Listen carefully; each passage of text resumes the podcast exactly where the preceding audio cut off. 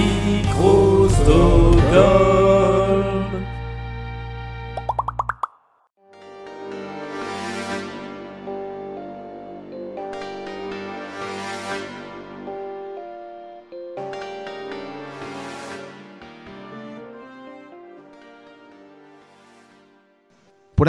Conseil de l'émission, j'ai la chance de recevoir le rédacteur en chef du Point Pop, Point Point, le présentateur du génialissime podcast Cinétrash, l'émission qui découpe au scalpel tel Hannibal Lecter les pires catastrophes industrielles du 7e art, et aussi le journaliste au Point, euh, Monsieur Philippe Gage, qui est aussi accessoirement le sosie officiel de David Arbor de Stranger Things, avec en beaucoup plus énorme. mince. et Ça, quand il porte la barbe. Bref, d'ailleurs j'ai les photos à l'appui euh, pour le prouver. Merci encore Monsieur Philippe Gage donc de participer à l'émission. Ben merci, merci euh, à vous, à toi, à vous, parce que on se- les gens ne le savent C'est pas. pas, mais on a du mal. depuis- depuis qu'on se connaît, depuis qu'on se connaît, euh, et moi, euh, depuis euh, donc euh, un quart d'heure, on, C'est ça. on passe on- alternativement, on se tutoie et on se voit. Donc, euh, chers auditeurs, ne soyez pas, n'ayez pas peur si euh, on passe du tout bien. vous pendant la conversation. Euh, tout va bien, c'est prévu. Donc euh, non, mais merci de cette invitation Aurélien et, euh, et merci de cette présentation vraiment très très sympa. Quant à Dar- David Arbor, Mm. je pense que c'est vraiment très très sympa pour lui. Oui, tout à fait, mais clairement, oui, oui. Euh, Tout à fait. D'ailleurs, regardez sur la vidéo, j'ai la preuve. Hein. Il y a un, Ah oui, il y a un air hein, sur celle-là, hein, clairement. Hein.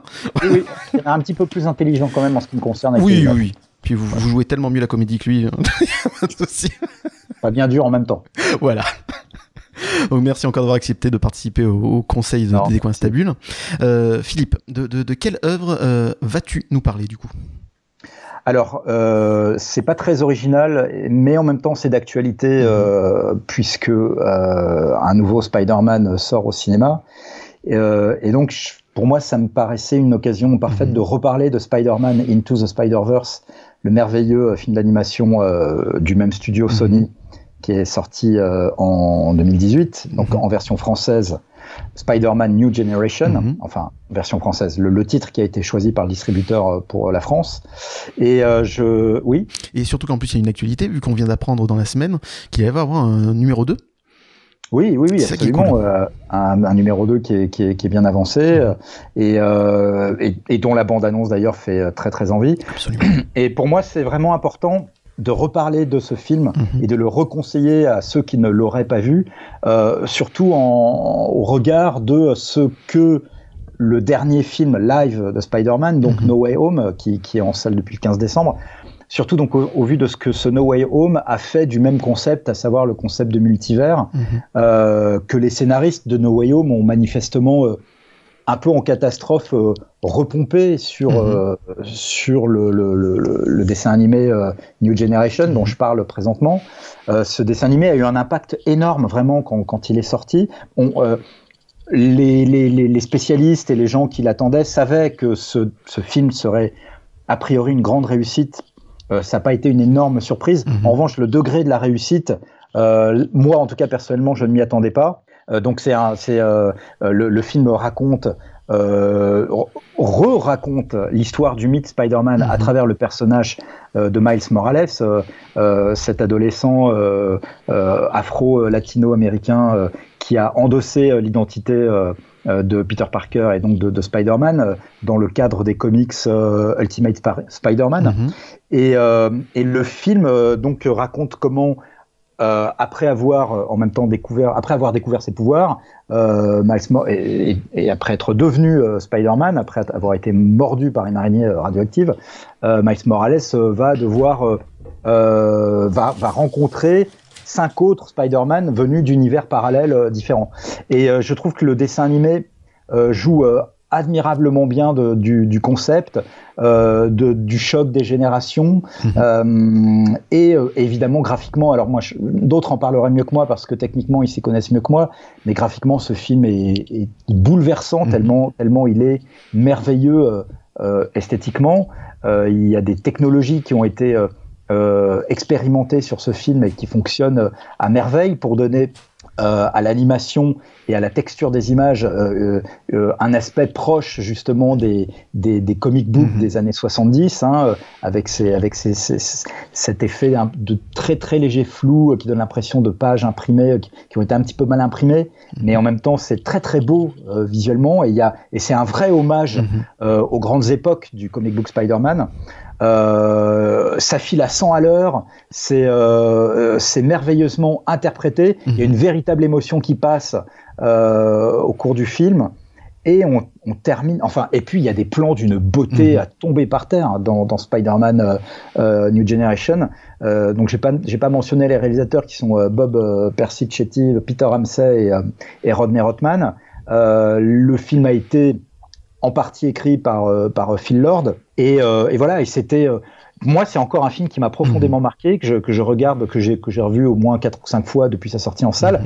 Et, et je trouve, bon, à la fois un bel hommage de la part des, de, de, de Tom Holland et des scénaristes, de Tom Holland, de, plutôt de, John Watts, le réalisateur de, de, la, de la nouvelle franchise Spider-Man au cinéma. Je trouve que c'est un bel hommage de sa part.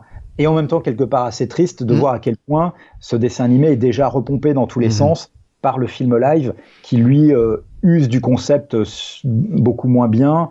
Euh, donc on, euh, bon, enfin, je veux pas spoiler pour les gens qui n'ont pas encore vu le film, mais bon, Enfin la bande-annonce spoil énormément déjà, donc euh, Voilà, c'est un, secret de Polichinelle. Mm. Tous les personnages, euh, les personnages principaux des, des films Spider-Man d'avant reviennent, y compris donc euh, messieurs euh, Tobey Maguire et Andrew Garfield. Mais tout ça donne vraiment l'impression. Alors je sais bien que dans les salles, euh, il y a vraiment des. Alors je sais bien que dans les salles de cinéma, il y a des explosions de joie. On a Mhm. vu circuler des vidéos un peu virales euh, ces derniers jours où euh, le public euh, dans certaines salles euh, explose de joie comme dans un stade de foot euh, quand il voit euh, les apparitions de Tobey Maguire et Andrew Garfield. Mais bon, moi je trouve hélas que quand on, Mhm. on termine le film, on a vraiment l'impression d'une énorme euh, opération marketing, Mhm. certes très à droite, très maligne, mais euh, dont il restera, je pense, euh, pas grand-chose euh, au fil des ans. Tout le contraire de Spider-Man Into the Spider-Verse, mhm. Euh, qui a su créer vraiment euh, un nouveau héros, à partir, faire du neuf avec du vieux, et, euh, et qui graphiquement va res- vraiment rester dans les annales. et, et qui même reprend quand même le, le- la blague de, des Simpsons et qui en crée un personnage. Ils Mais sont oui, allés jusque mais là, oui. c'est-à-dire qu'ils ont plu à tout le avec monde. Spider Cochon. Voilà, avec Spider Mais- Cochon. C'est ça, on s'y attendait pas, il apparaît comme ça et tout le monde se marre parce que voilà, ça a tellement bien marché avec les Simpsons qu'ils se sont dit tiens, on va le mettre aussi et clin d'œil et humour et ça passe très bien en plus dans ce dessin animé. Ah oui, oui, c'est brillant. Et Mm. tout comme euh, d'ailleurs leur séquence post-générique avec les trois Spider-Man, euh, mais d'ailleurs qui annonçait euh, littéralement Oui. Mm. ce qui arrive aujourd'hui avec Spider-Man No Way Home. Et cette séquence post-générique, elle est, elle est extrêmement Mm. drôle. Elle est devenue un mème sur Internet. Et bon, on pourrait faire toute une émission en fait hein, sur Mm. ce film, tant sa genèse et, et le résultat du film sont passionnants à Mm. décortiquer, à décrypter. Mais il faut quand même parler de moi dans tout ça et c'est quand même plus intéressant. Absolument, vous êtes le héros de cette émission, ne, ne Oui, l'oublions pas. Le héros. Voilà. Exactement. Merci mon vieux. Je vous en prie. Je t'en prie, du coup. Non, non, Euh, de toute façon, vouvoiement, c'est pas mal, ça donne du cachet aussi. Enfin bon, de toute façon, euh, les auditeurs sont prévenus, on va passer du tutoiement au vouvoiement. Exactement. C'était bien le disclaimer du départ. C'était une bonne idée. Euh, Est-ce que vous attendez donc le. Oui. Est-ce que tu attends le, le- le numéro 2 avec impatience? Et qu'est-ce que tu attends de mieux du coup? Parce que visiblement le premier était quand même une réussite aussi bien scénaristique que technique. Euh, D'ailleurs, je repasse 30 secondes sur la technique. Euh, Donc il y a des passages techniques dans euh, Spider-Man New Generation où ils ont même baissé euh, la vitesse de défilement des images pour être en corrélation avec l'époque du dessin animé. Par exemple, je crois que c'est pour le Spider-Man noir, celui des années euh, 50 ou 40, où ils ont baissé, voilà, plutôt 40. c'est euh, 40, ils ont baissé quand même la qualité de, de, de nombre d'images pour donner cette impression ancienne aussi. Après aussi au niveau de la hum, Euh, japonaise entre guillemets, c'est Ouais. un style très très manga euh, dedans. Mais oui, mais c'est ça qui est voilà, génial. ça qui est top et, ça, et ça reste quand même cohérent. Ça ne choque pas. C'est ça qui est fou, c'est que les personnages s'additionnent les uns les autres quand on les voit que dans leur monde. C'est ben, un style manga, c'est un style noir et blanc, c'est Spider Cochon, etc. Et ça passe très très tout bien. à fait d'accord. ouais. Et c'est un truc Ouais. de fou. Bah, c'est vrai que c'est difficile d'imaginer dans quel euh, sens euh, les auteurs vont réussir à nous surprendre à nouveau, Mhm. ne serait-ce que graphiquement. Je trouve que le teaser qui a été révélé euh, il y a quelques jours euh, est quand même assez rassurant. Mhm. Moi, je dirais en tout cas dans les le mouvement, Mhm. le mouvement, la gestion du mouvement Mhm. de Spider-Man. Euh, et, euh, et, euh, et, voilà, enfin moi en tout cas, c'est plus c'est un, un, teaser qui fait à peu près une minute, un peu plus, je me rappelle plus trop, mais, mais moi je sais que là j'ai été dedans tout de suite et j'ai vraiment eu envie de voir de, enfin en tout cas le film, en tout cas ce teaser m'a mhm. complètement accroché, m'a donné vraiment, mais il m'a rassuré. sur la qualité qu'il fallait attendre de cette, de cette suite. Donc euh, après, bon, j'avoue, je me suis pas trop penché sur le, euh, la genèse euh, de, de, ce numéro 2, mhm. quelles technologies nouvelles éventuelles ont été expérimentées, mhm. ou alors est-ce qu'ils se sont contentés de pousser un peu plus loin des outils qu'ils ont déjà utilisés dans le mhm. Premier. ça, je sais pas. Je ne me suis même pas trop renseigné sur l'histoire, donc, mais c'est pas plus mal. Comme ça, la surprise sera totale. Mais en tout cas, ce qu'on peut en attendre, c'est c'est une vraie je l'espère, à la fois claque visuelle et claque émotionnelle. Euh, tout l'inverse en tout cas de Spider-Man No Way Home. Mm. Euh, je suis désolé, je remets une petite pièce dans la machine mm. parce que plus j'y pense, plus ce film m'énerve en fait. Donc euh, voilà. D'ailleurs, No Way Home est le film qui actuellement clive énormément au niveau de, des réseaux sociaux. Il y en a ah qui sont, oui, oui, ah oui, sur Twitter, etc. Il y a deux mondes. Hein. Il y a ceux qui ont été vraiment touchés, qui ont aimé, etc. et qui veulent pas ah leur plaisir, et ceux qui critiquent le fait que déjà un sur le teaser, il y avait déjà tout, donc on connaissait quasiment toute l'histoire, que voilà, c'est assez commercial, qu'il n'y a pas de surprise, etc. Et que de toute façon les trois derniers Spider-Man, euh, voilà, sont tous très mauvais et qu'il n'y a que ceux de Sam Raimi qui sont, qui sont les vrais Spider-Man euh, du, cinéma. Voilà, ça, ça, clive énormément en ce moment. Je l'ai pas encore vu, donc je ne sais pas. Je, et puis, ah, moi, je suis bon public de toute façon, donc moi, je sais que je vais aimer, avec mes beaux enfants, on va aimer aussi. Parce que voilà, euh, petite histoire personnelle justement sur Spider-Man New Generation.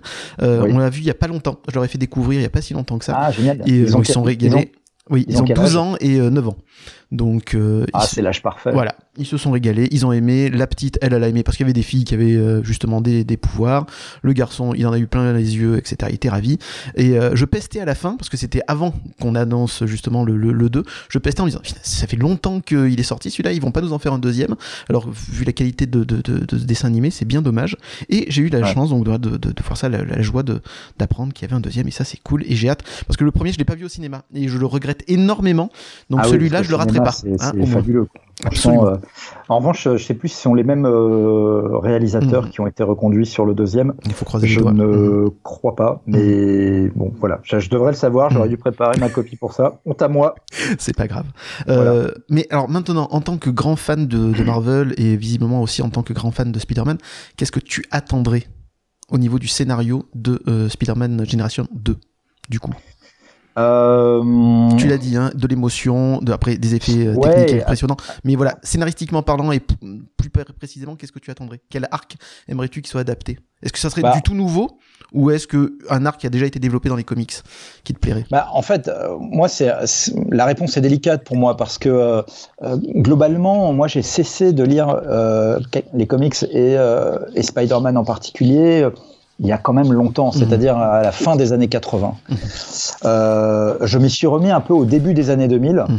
Euh, lorsque euh, lorsque Marvel a commencé éditorialement à renaître avec la nouvelle sous, sous, la nouvelle direction de, de Joe Quesada et, et j'ai découvert donc les grands arcs, les grands crossovers type Civil War, House of M, voilà ce, ce, genre de choses ou Secret Invasion par exemple qui m'ont remis un petit peu dans, dans, dans cet univers-là. Et puis je l'ai relâché euh, à nouveau. Et là, je sais que j'aurais vraiment beaucoup de mal à m'y remettre. Mhm. Donc euh, la mythologie de Miles Morales, euh, dont j'avais entendu parler, euh, je ne la connaissais pas plus que ça mhm. non plus. Le personnage de Miles Morales, il est apparu en, en 2011 à peu près, pendant l'été 2011. Mhm. moi, j'avais re un peu j'avais re un peu largué euh, la lecture des, des comics Marvel, euh, mais je connaissais son existence. Euh, en plus, avec mon camarade Philippe Roux, mon co-réalisateur, on était en train de préparer Marvel Renaissance à l'époque. donc j'entendais un peu tout ça, j'entendais le buzz qui commençait à se développer autour de ce personnage très prometteur. Mais pour autant, j'étais pas replongé dedans. Mhm. Et en fait, donc voilà, c'est une mythologie que je connais pas bien. Je n'ai pas suivi, je n'ai pas suivi ses aventures. Et en ce qui concerne ce deuxième film, euh, cette suite à New Generation, euh, je, je, je, suis assez aussi innocent que l'agneau qui vient de mhm. naître. Quoi. Euh, tout ce que je sais, c'est que j'espère euh, que le film gardera la ligne du premier qui était de, de respecter un juste milieu entre un fan service légitime Mhm. et malgré tout une intrigue vraiment originale. Euh, J'espère que je n'aurai pas l'impression de, de redite. Euh, J'espère, euh, j'espère que Miles Morales va. J'espère que la j'espère que la caractérisation de Miles Morales va tenir compte du fait que du fait qu'il a un peu vieilli. -hmm. entre temps. donc, donc voilà. Après, sinon, en termes vraiment d'intrigues à, à, proprement parler, de méchants que j'aimerais voir apparaître, comme je n'ai pas du tout lu Mhm. les Ultimate Spider-Man avec Miles Morales, j'ai pas vraiment de point de repère. Et, euh, et, donc, euh, et donc je, je, serais bien incapable de te dire un peu davantage que ce que j'attends du film. J'espère ju juste être surpris Mhm. et ému. Parfait. Euh, si ça te dit, bah, à sa sortie, est-ce que tu serais d'accord pour revenir en faire un point dans Des coins stabules? Ah, mais bien évidemment, bien évidemment, contre un chèque généreux, bien sûr. Absolument. Aucun problème. Bah, je sais que tu as, tu as des moyens illimités Euh, sur ce je, podcast. je suis sponsorisé hein, que les gens par... le sachent, hein, quand même. Euh, tout cela, tout cela est quand même un podcast extrêmement euh, Écoutez, fortuné, absolument, écouté euh, de par le monde entier avec des recettes publicitaires. Je, je suis une référence, c'est pour ça. Une référence, mais bien sûr. Clairement. Donc euh, oui, oui, je reviens, bien sûr. C'est très gentil, merci beaucoup. Euh, eh bien, euh, merci pour ce conseil, Philippe Gage. Mais on va pas se quitter comme ça. Philippe, quel est ton premier souvenir de bande dessinée? Alors de mémoire, il me semble bien que c'est un Tintin. C'est Mhm. pas là encore pas très original, mais j'ai un souvenir très très fort euh, de Tintin en Amérique. Mhm. Euh, et euh, et c'est vrai que ce qui me marque vraiment, c'est la la, la l'hyper sobriété du trait de Hergé. Euh, Son efficacité du coup. Voilà, son Mhm. efficacité. Euh, et il y avait un côté en même temps extrêmement immersif. Et Mhm. moi, je me rappelle, euh, comme j'étais vraiment tout gamin, donc je sais pas, j'ai- dû lire ce, ce- cet album à l'âge de 5 ans, un truc comme Mhm. ça, 6 ans au grand max. Euh, j'étais fasciné par les termes anglais. Mhm. Euh, Il y avait des, il y avait des petites phrases en anglais parfois dans, dans le, dans le texte, dans, dans les bulles, quoi. Et moi, je les, le, je le, je le disais avec l'accent français, quoi. Je le, répé- je le lisais dans ma tête avec l'accent français. Donc, mais je pense que Mhm. j'ai pas été le seul. Mhm. Donc, euh, quand on est gamin, euh, quand il parle du Browning, Mhm. euh, le, le flingue, quoi, bah, moi je disais ah, le Browning. C'était très drôle, quoi. Et, et, je, et, et, et ce, ce Tintin est resté longtemps mon Tintin préféré, jusqu'à ce que je découvre Les bijoux de la Castafiore, qui m'a fait hurler de rire vraiment, et qui annonçait pour moi le goût que j'allais vraiment avoir pour euh, des BD franco-belges franco plus portés sur l'humour Mhm. comme euh, Gaston Lagaffe, qui est ma, ma référence absolue, Mhm. euh, et que j'ai, que j'ai découvert plus vers l'âge de 8 ans à peu près. Euh, mais voilà, la première BD, vraiment, c'était, c'était Tintin, qui a été suivi vraiment de pas très très loin. C'est pour ça, bon, puisqu'il faut en dire une, donc je dis Tintin Mhm. en Amérique. Euh, mais vraiment très très peu de temps après, il y a eu ce fameux euh, Strange 1984, euh, pardon, Strange 84, Mhm. euh, paru, je crois, en 1976, un truc comme ça, euh, avec Captain Marvel euh, old school euh, Mhm. En couverture, et qui, moi, a été le Big Bang de ma, quand je l'ai ouvert, de ma découverte euh, euh, de l'univers Marvel, et, de, et donc de l'univers Lug, qui était l'éditeur français euh, de Strange à l'époque. Et en y réfléchissant euh, deux minutes, est-ce que par hasard le fait que ça soit Tintin aux États-Unis, est-ce que cet amour des États-Unis et donc de la, la culture américaine viendrait de là aussi? Ah bah ça a certainement, euh, oui, alimenté quelque chose, de, de participer au déclenchement de quelque chose, parce que...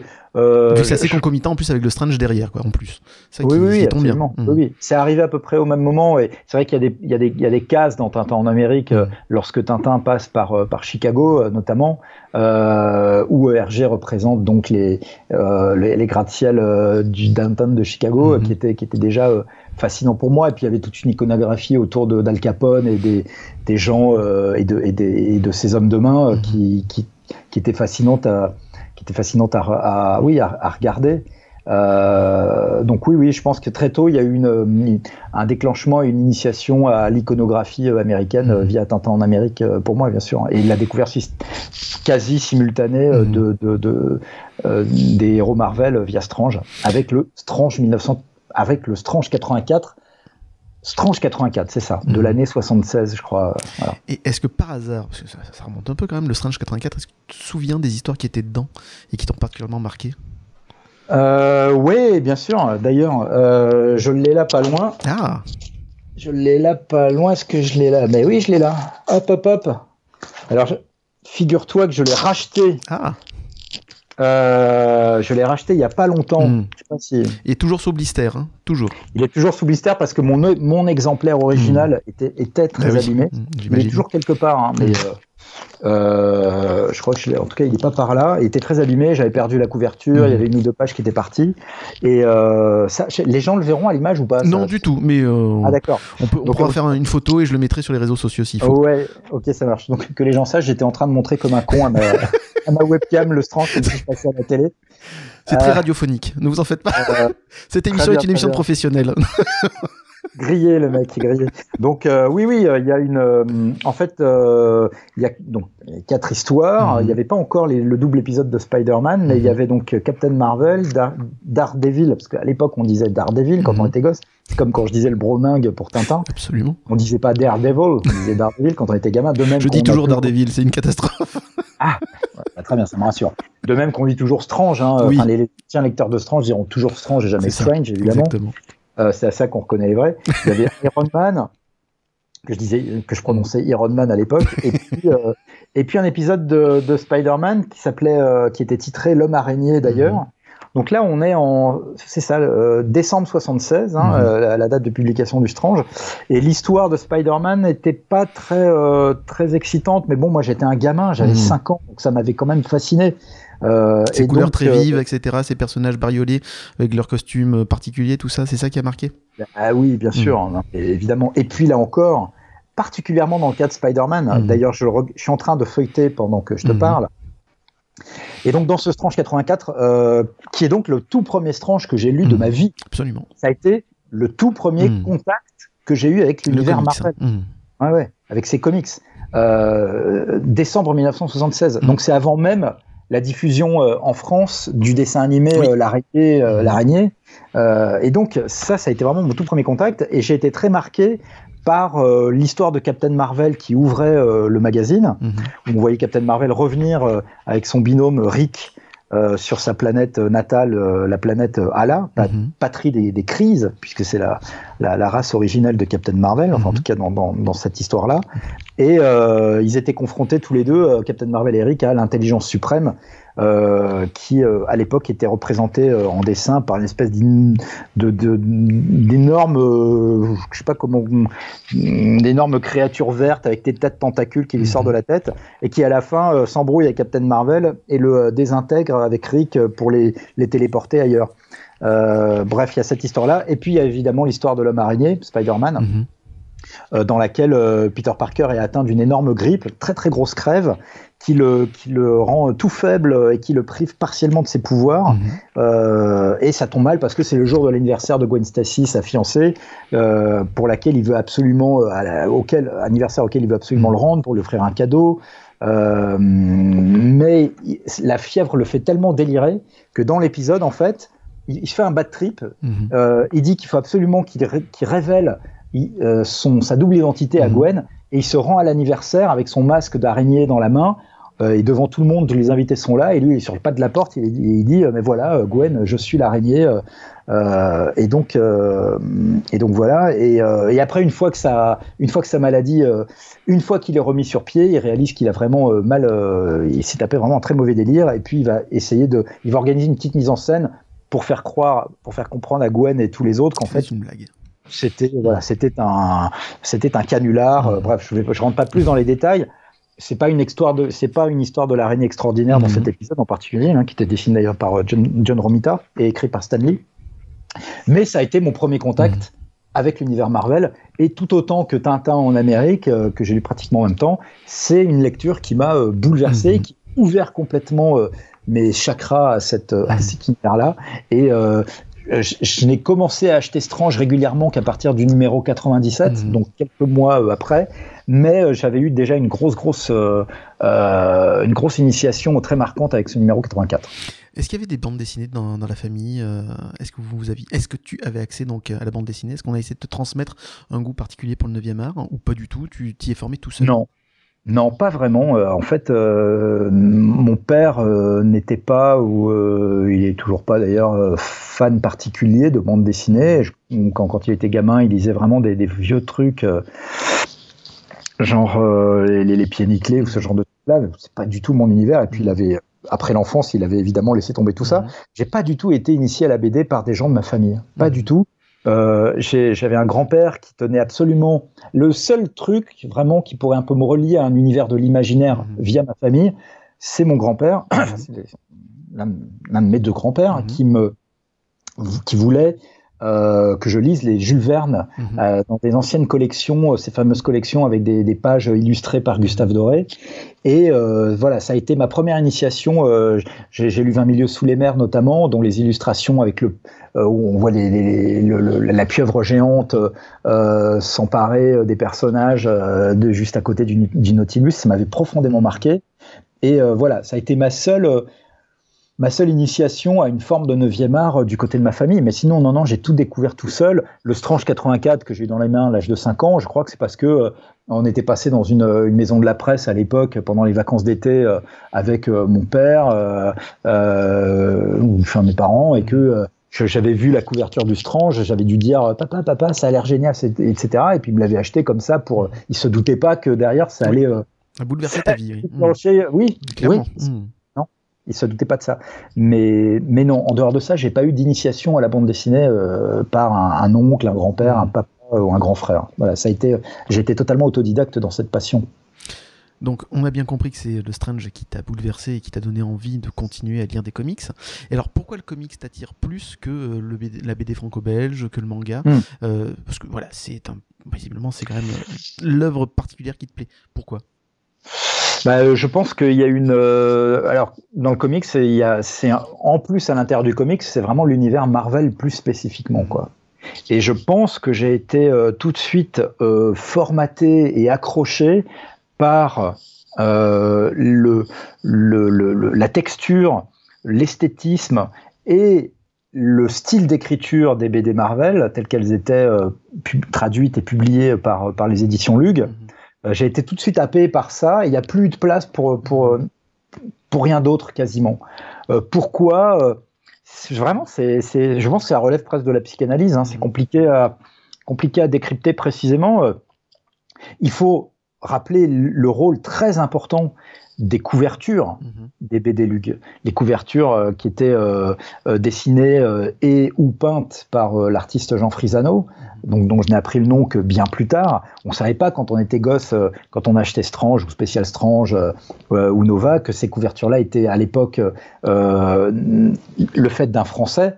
moi, moi, je pensais que ça venait des États-Unis, mhm. mais en fait, non. Toutes ces couvertures étaient, certes, Jean Frisano s'inspirait de certaines couvertures ou planches de, des, comics Marvel, mais c'était son art à lui avant tout, et, euh, ça a joué un grand rôle dans le fait que j'ai été happé par cet mmh. univers-là et que j'ai pas eu envie d'aller voir ailleurs. Mmh. Euh, donc après, pour identifier des facteurs plus précisément, je pense qu'il y a les, les couleurs, l'implantation, enfin le, dynamisme des le dynamisme des cases. Mmh.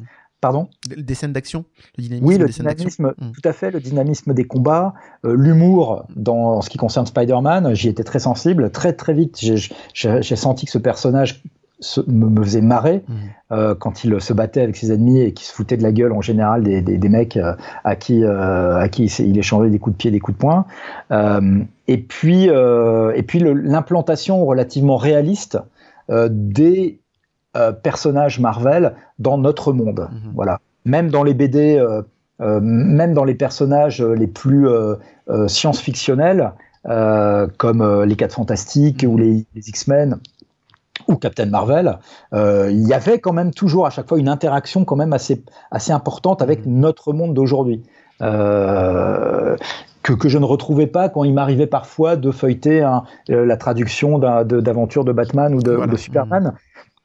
Qui me semblait moins euh, non seulement implanté dans notre monde, puisque déjà donc leur ville s'appelait pas New York, mais euh, ou Gotham ou euh, Metropolis, mais en plus leur alter ego m'intéressait moins. Mmh. Voilà, j'étais passionné par la vie privée de Peter Parker, mmh. mais je, je, comprenais pas quelle était la vie privée de, Batman, mmh. de, de, Bruce Wayne. et de Clark Kent. c'est peut-être aussi parce que je suivais mal, les BD étaient moins bien publiés, distribués, voilà. Euh, Euh, mais en tout cas, le fait que euh, les éditions Lug assurent une publication très régulière, mensuelle et feuilletonnante euh, des personnages auxquels je me suis, de ces personnages auxquels je me suis très vite attaché, mm-hmm. eh ben ça fait que je, je, me suis immergé dans une vie privée de ces héros qui m'a passionné mm-hmm. et avec laquelle parfois, ben, je vais pas dire je m'identifiais, mais il y avait des trucs qui me parlaient. en tant que, en tant qu'enfant, on peut s'identifier à des super-héros. Il n'y a, rien de choquant. exactement, euh, exactement. D'ailleurs, parfois, j'essaie d'imiter Spider-Man. je tombe du haut d'un arbre, je me, je me rappelle la gueule comme une otarie. C'était consternant. Donc, euh, donc voilà. Alors après, pourquoi j'ai pas été parallèlement vers le manga ou mhm. davantage vers la BD franco-belge Je pense vraiment que c'est une question de, de, Bon, alors le manga d'abord, je pense pas que dans les années, euh, moi, où j'ai découvert Strange, donc le le milieu fin des années 70, euh, je crois, je suis pas certain que les mangas étaient aussi bien distribués, euh, si, si tant est qu'ils étaient distribués tout court. Mhm.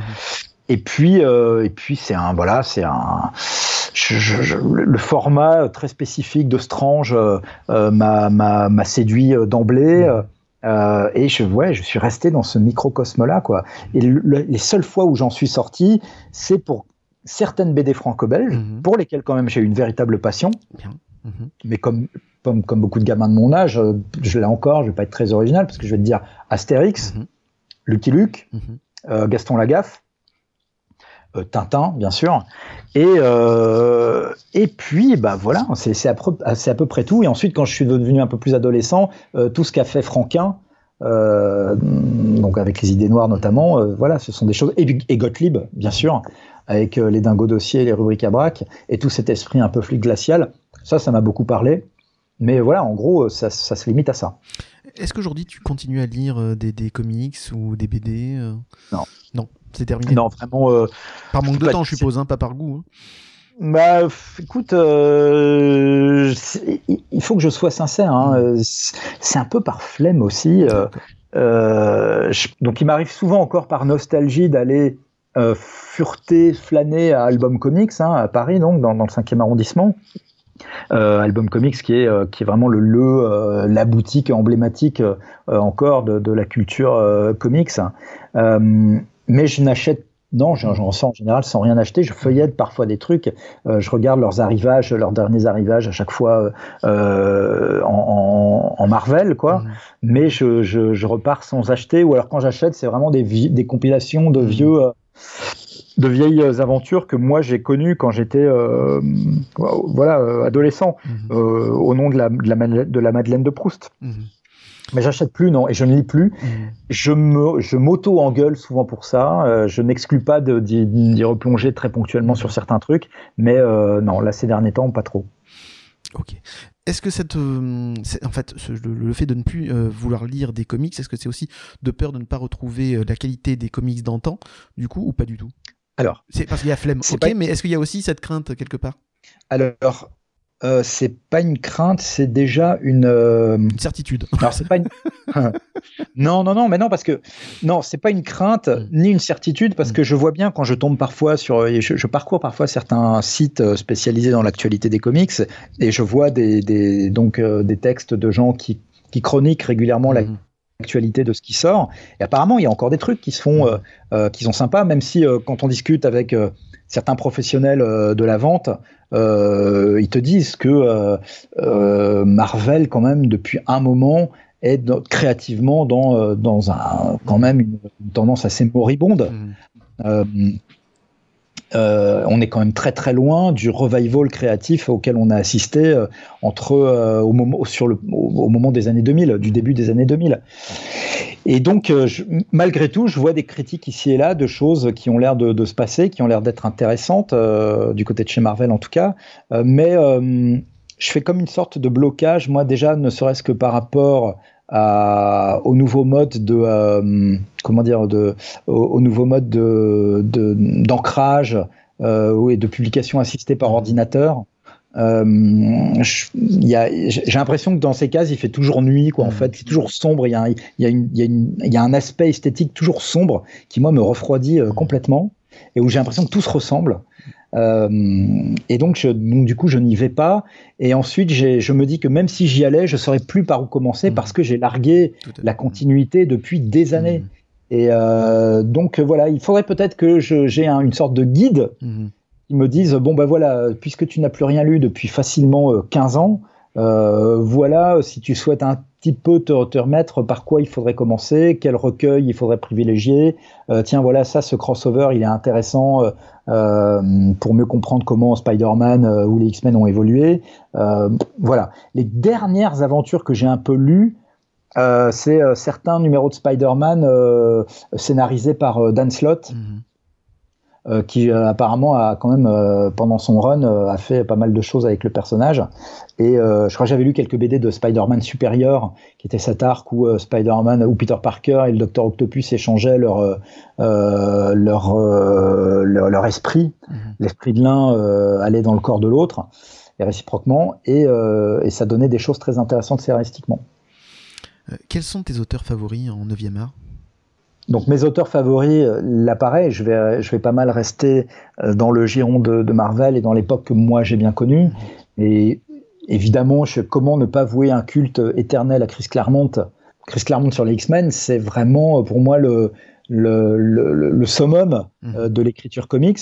Il a, il a injecté à cette époque-là, donc entre euh, le moment où il a repris la série euh, sur la fin des années 70 et puis le, je, crois qu'il a, il a quitté la série en 84, 85, j'ai plus les dates précises en tête, mais dans cet intervalle-là, il a fait vraiment la révolution, mmh. non seulement chez les X-Men, mais dans les comics en général. Et c'est pas un hasard. Euh, c'est lui qui a eu l'idée de ce fameux arc scénaristique sur la mort du Phénix Noir. Mhm. C'est lui qui a eu également l'idée du, légendaire arc Days of Future Past, qui a bien plus tard été adapté au cinéma euh, dans un des films X-Men euh, par Brian Singer. Euh, c'est Chris Claremont vraiment qui a, qui a eu l'idée de cette... de, la, vraiment de la sophistication de cette métaphore des X-Men euh, comme euh, voilà comme comme, d'un énorme message euh, antiraciste. Mhm. même si c'était déjà présent au filigrane dans les, dans les histoires de Stanley et Jack Kirby dans les années 60, mais lui, il en a fait vraiment quelque chose de, Claremont en a fait vraiment quelque chose de très puissant, en faisant aussi de Magneto un survivant des camps des, camps d'extermination. Mhm. Euh, et donc voilà, pour moi, Chris Claremont, c'est l'un des plus grands auteurs de, euh, de, de comics euh, contemporains. je pourrais citer également Jerry Conway. Mm m'a beaucoup marqué dans son run sur Spider-Man entre la fin des années 60 et le début des années 70. Jerry Conway, c'est lui qui avait écrit euh, La mort de Gwen Stacy, mhm. euh, voilà, publié à l'époque dans Strange numéro 104 et, et qui nous a tous complètement bouleversés dans les cours d'école. et puis évidemment Frank Miller, qui a révolutionné Daredevil euh, voilà, au tout début euh, des années 80, euh, en le tirant vraiment vers une ambiance de film noir et, en le confrontant à des, à des ennemis vraiment implacables et en l'amenant au bord de la folie. Mmh. et donc les ennemis implacables, je pense évidemment aux, tireurs et aux caïds, qui initialement étaient un vilain de, de Spider-Man. Euh, Miller en a fait une espèce de vraiment de. Il était un peu bouffon, un peu falstaffien chez, chez Spider-Man. Et, et Frank Miller en a fait un, euh, vraiment un, caïd de la pègre, euh, maléfique, machiavélique, vraiment fascinant. Et donc évidemment après il y a tout ce que Frank Miller a fait chez DC euh, avec Batman, euh, euh, qui était qui était qui était fascinant quoi. et puis Liberty, Hardboiled, Sin City bien sûr. donc donc voilà. Si tu avais la chance de les rencontrer, quelle question aimerais-tu leur poser? La première question que tu aimerais leur poser plus exactement. alors Chris Claremont, j'ai eu la chance de le rencontrer. Ah cool. puisque j'avais modéré euh, une discussion justement très très intéressante, un débat très intéressant qui avait été, alors pas grâce à moi intéressant évidemment, c'est d'ailleurs c'est pas moi qui avait eu l'idée de ce débat, mhm.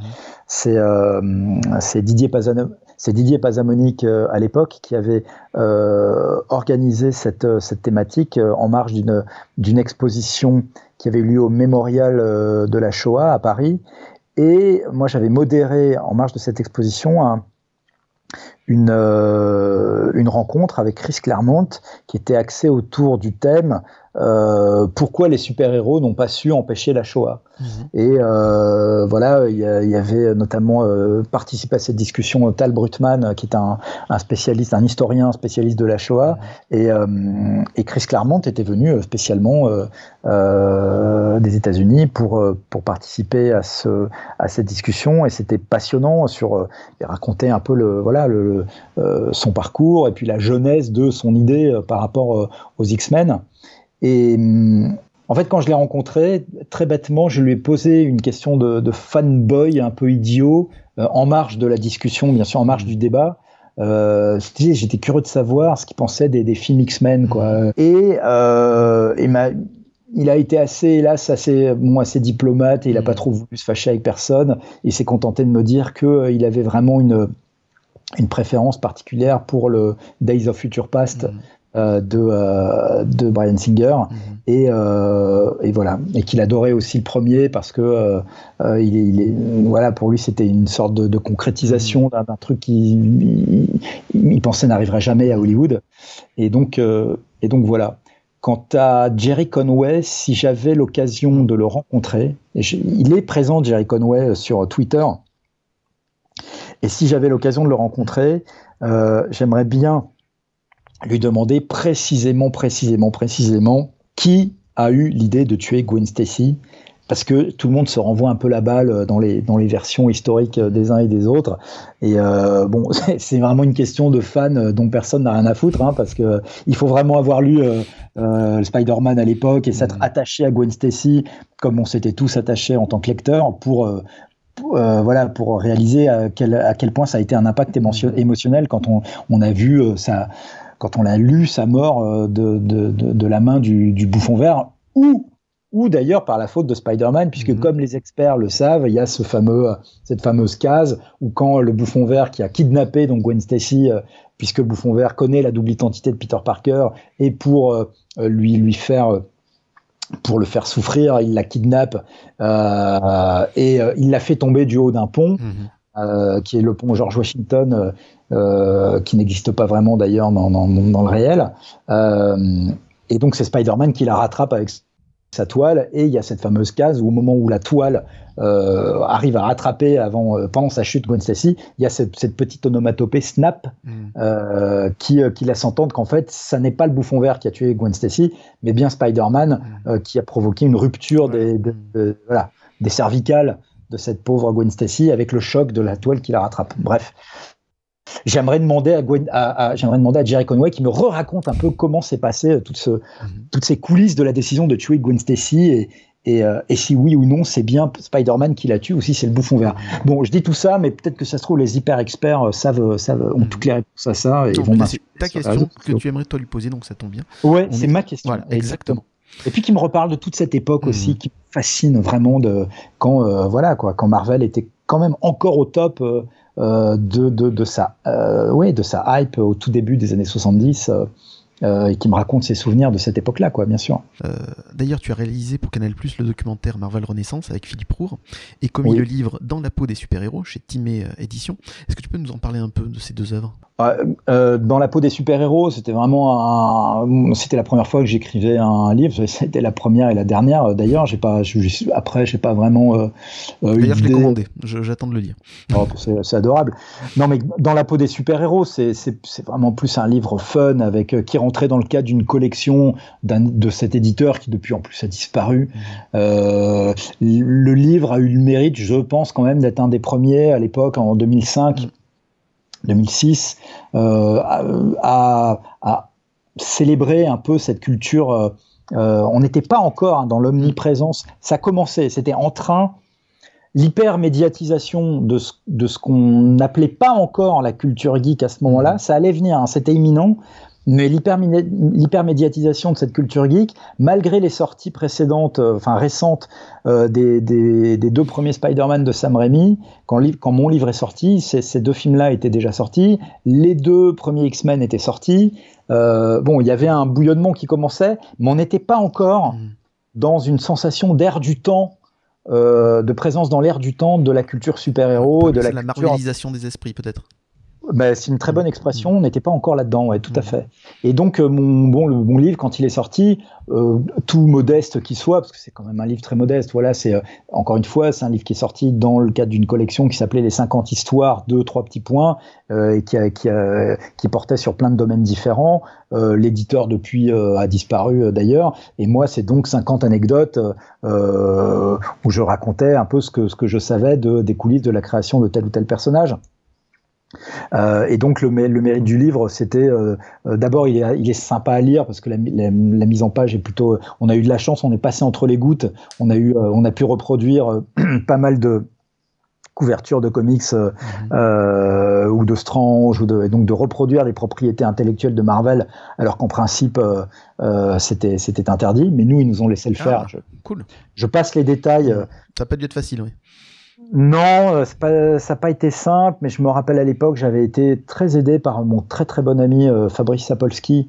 Euh, Fabrice Sapolsky, qui à l'époque était rédacteur en chef de Comic Box Magazine et qui était en contact permanent avec les bureaux de Marvel Publishing à New York et qui avait plaidé ma cause auprès du service euh, du département légal de, de, de Marvel mhm. et euh, on avait trouvé un arrangement qui avait, qui avait fait que le livre avait pu paraître quoi. Euh, et j'ai vraiment eu beaucoup de chance et j'en remercie encore euh, Fabrice s'il m'entend. D'ailleurs Fabrice depuis a poursuivi une carrière de, de, de scénariste de comics aux États-Unis où il s'est installé. C'est lui qui a créé, qui, qui a co-créé le personnage de Spider-Man noir qui a été utilisé dans le, ah. dans le film euh, Spider-Man Into the Spider-Verse. Mhm. C'est Fabrice qui l'a créé. Euh, très très bonne idée. Qui a, créé, qui a créé ce personnage, ouais, tout à fait.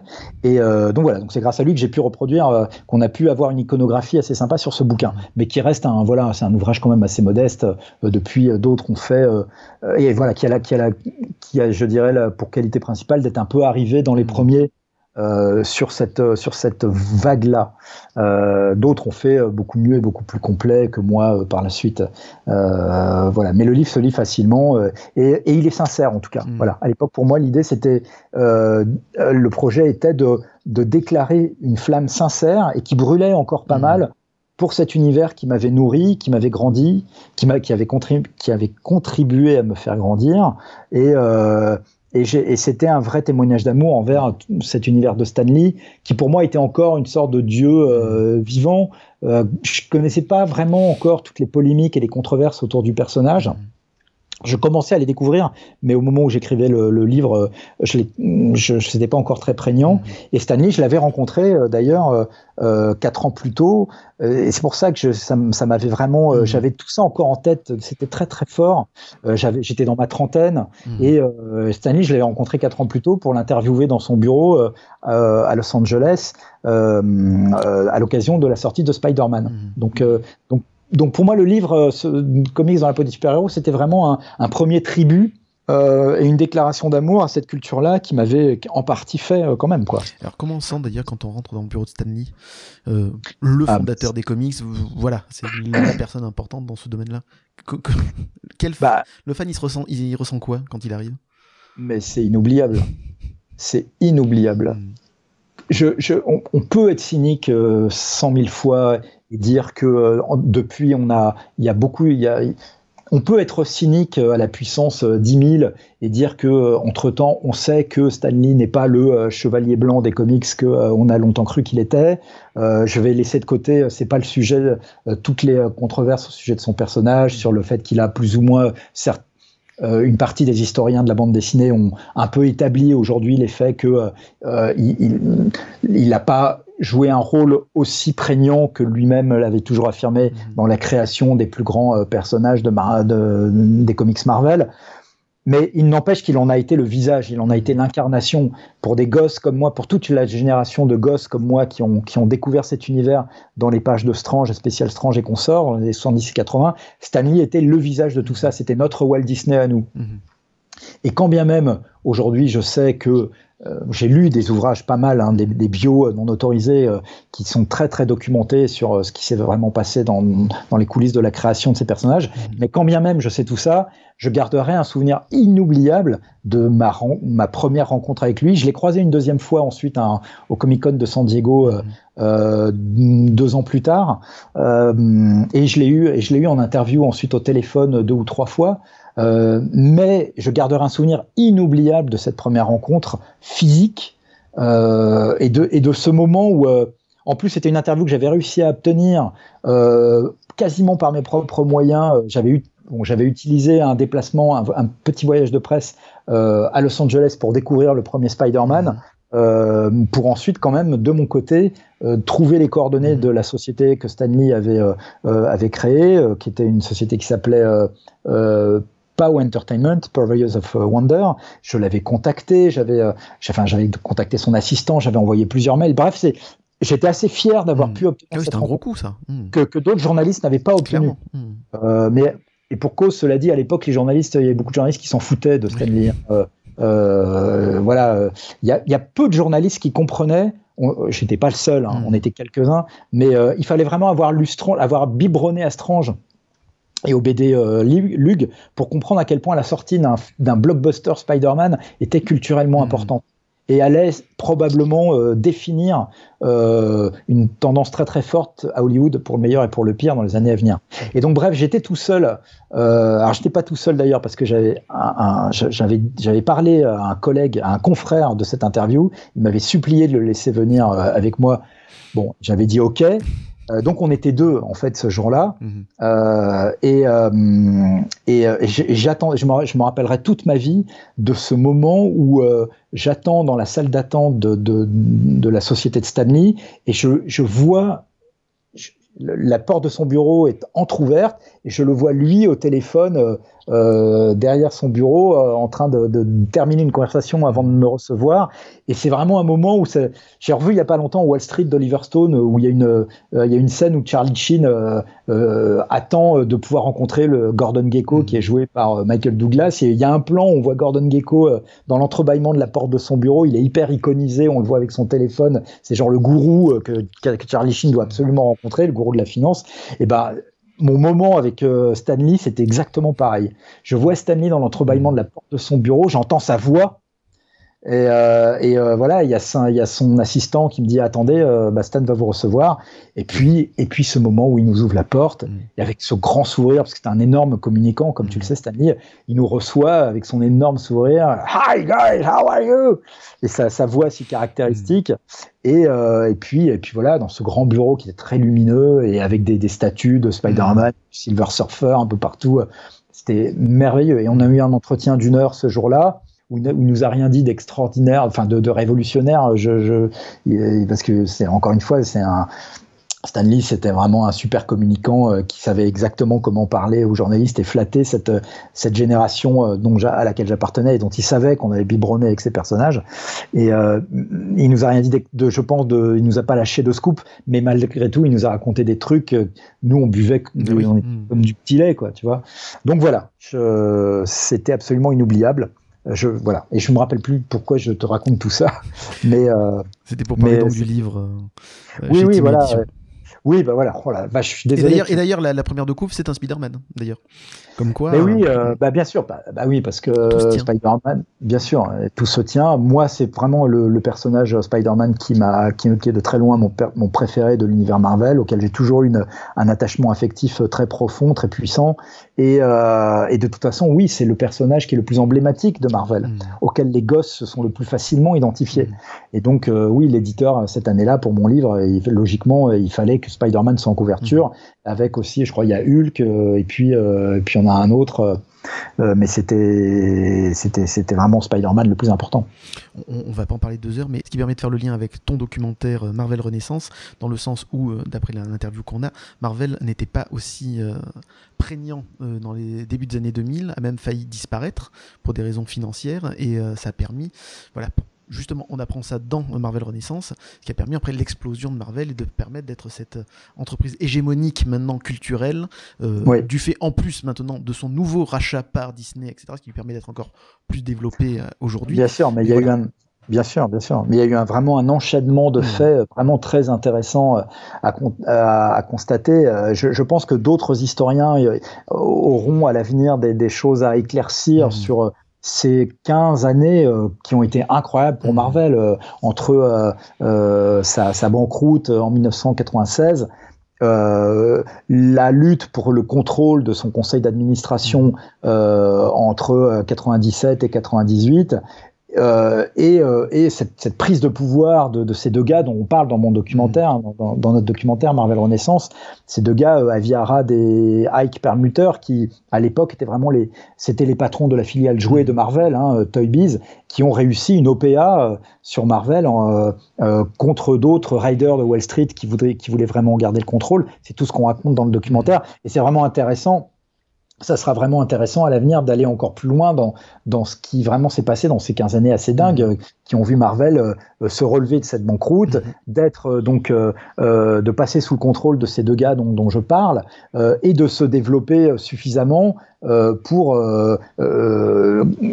enfin rebondir éditorialement dans sa branche édition au début des années 2000 et ensuite rebondir en termes euh, médiatique grâce mhm. au succès des films, euh, des premiers films de Stanley et de Brian Singer, donc les Spider-Man et les X-Men. Mhm. Tout ça jusqu'à ce que euh, des, petits génies chez Disney et en particulier Bob Iger, qui est l'ex, qui était, qui a été jusqu'à récemment le PDG de Disney, mhm. jusqu'à ce que donc ce Bob Iger réalise, comprenne à quel point les licences, les propriétés intellectuelles de Marvel sont hyper précieuses mhm. et que pour peu qu'elles puissent être adaptées euh, dans, des, dans des gros films avec des gros moyens et des bons films au cinéma, mhm. ce sont des mines d'or, des mhm. mines d'or. Euh, et c'est ce que c'est ce que Marvel Studios euh, prouve encore aujourd'hui. Marvel Studios qui a été fondé avant l'achat de le rachat de Marvel par Disney, euh, Marvel Studios qui a été fondé euh, euh, par Avi Arad, cofondé par Avi Arad, l'un des deux gars dont je parle dans mon documentaire, dès l'année 2005-2006. Cette histoire, elle est vraiment fascinante. C'est elle est fascinante. Mmh. Hélas, ça a donné aujourd'hui la situation qu'on connaît avec une sorte de quasi-monopole mmh. des super-héros dans le cinéma de divertissement hollywoodien, mais... Et mais aussi une, une, certaine aseptisation aussi du traitement des super-héros? Ah ben bien sûr, mais ça, euh, c'est vrai que le, la voie qui a été choisie par euh, Kevin Feige, euh, qui est toujours l'actuel patron de Marvel Studios, qui, a, qui, a, pris le pouvoir assez rapidement une fois que, que, que Avi Arad a, quitté la société, la voie qu'a choisie Kevin Feige, c'est en effet celle d'une à la fois respecter un certain esprit Marvel, parce que les BD Marvel, les héros Marvel étaient réputés quand même pour souvent garder, avoir un, peu de second degré. Il y avait euh, c'est très difficile. C'était pas des héros satiriques euh, euh, ni parodiques, encore moins, mais il y avait cette notion d'humour. Mhm. On ne trouvait pas, ou, très peu en tout cas, il me semble, dans, du côté de chez DC Comics. Mhm. Et Kevin Feige a gardé ça, mais l'a développé encore plus et a fait. il a eu une sorte de de proof of concept avec le premier Iron Man, mhm. euh, qui pour moi est encore aujourd'hui quand même l'un des plus réussis euh, des films Marvel. Et, euh, et voilà, le premier Iron Man a vraiment gravé dans la mhm. pierre cette formule entre un ton assez sérieux et quand même une, une je dirais, c'est du 70-30 entre le sérieux et la part mhm. d'humour. Et, euh, et, Kevin Feige a gardé ça, mais en, en, en augmentant au, au, fil des années encore un peu plus la part de l'humour, mhm. euh, ce qui a beaucoup déplu aux puristes, et ce que je peux comprendre, mhm. parce qu'il y a beaucoup de, beaucoup de trahisons qui aujourd'hui, quand même, quand on regarde certains euh, personnages, certains films, qui passent quand même assez mal. Voilà. Mais c'est la voie qu'a choisi Marvel Studios avec succès et sur laquelle elle ne reviendra, je pense, euh, plus jamais. Bah oui, tant que ça marche, il n'y a pas de raison. Oui, bien sûr. Quelle est pour toi la pire trahison, du coup, de Marvel euh, au cinéma? Euh, Eh ben, franchement, alors dans le cadre de Marvel Studios, tu veux dire? Alors, très clairement, ben, Spider-Man Homecoming. Alors, qui est un cas particulier, puisque c'est un film qui est en. C'est le premier Spider-Man de l'ère Marvel, c'est ça? Oui, enfin, c'est le premier. Alors, c'est le premier Spider-Man euh, intégré dans le, dans le Marvel Cinematic Universe. Hmm.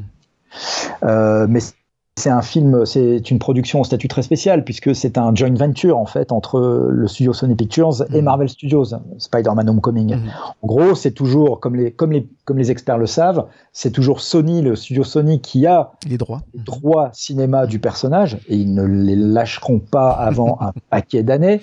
Euh, donc ce sont eux qui ont, euh, qui ont qui ont qui ont ces droits qui sont responsables du marketing autour du personnage, qui financent les films, qui mettent en avant l'argent.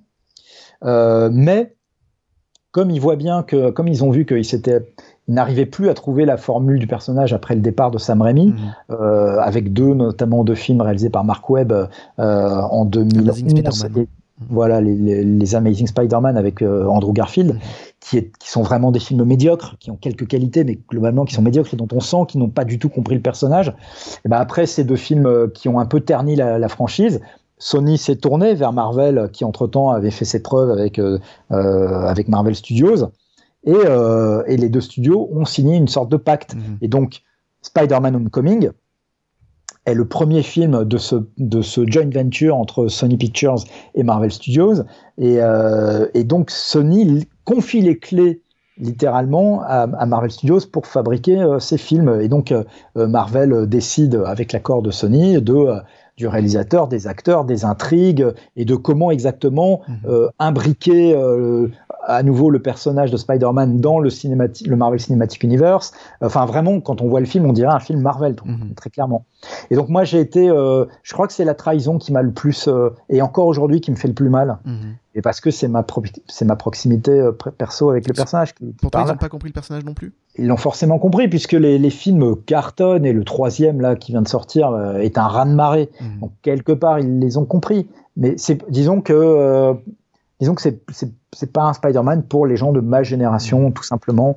Euh, euh, la, la, dimension tragique a été complètement évacuée des deux premiers films. Alors oui, elle revient un petit peu avec le troisième, mais euh, mais ce qui fait fondamentalement, la, ce qui faisait fondamentalement la mythologie et et le sens même du personnage de, de Spider-Man, puisque Peter Parker devient Spider-Man par par regret et puisque Peter Parker décide de devenir Spider-Man et de mettre son pouvoir euh, au service de la collectivité après avoir euh, échoué à protéger son oncle Ben et après parce qu'il a refusé d'arrêter un, voleur, un gangster qui euh, quelques cases plus loin va, tuer son, son, propre oncle Ben. Donc ça c'est l'acte fondateur, c'est la tragédie fondatrice de la création du personnage quand Marvel a produit euh, Spider-Man Homecoming euh, avec Tom Holland dans le rôle titre, bon, ils ont décidé que l'origin story du personnage avait déjà été raconté mmh. euh, en long et en large dans les films précédents, donc c'était pas la peine de remettre le couvert. Mmh.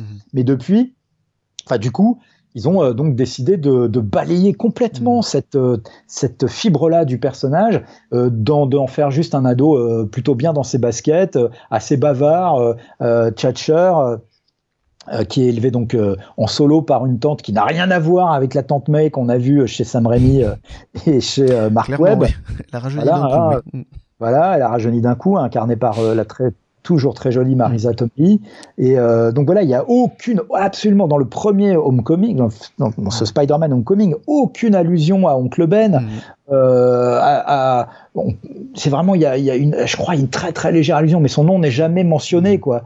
Et, et, euh, et, et en plus, euh, le cadre de l'action ne se situe pratiquement jamais dans Manhattan. Mm.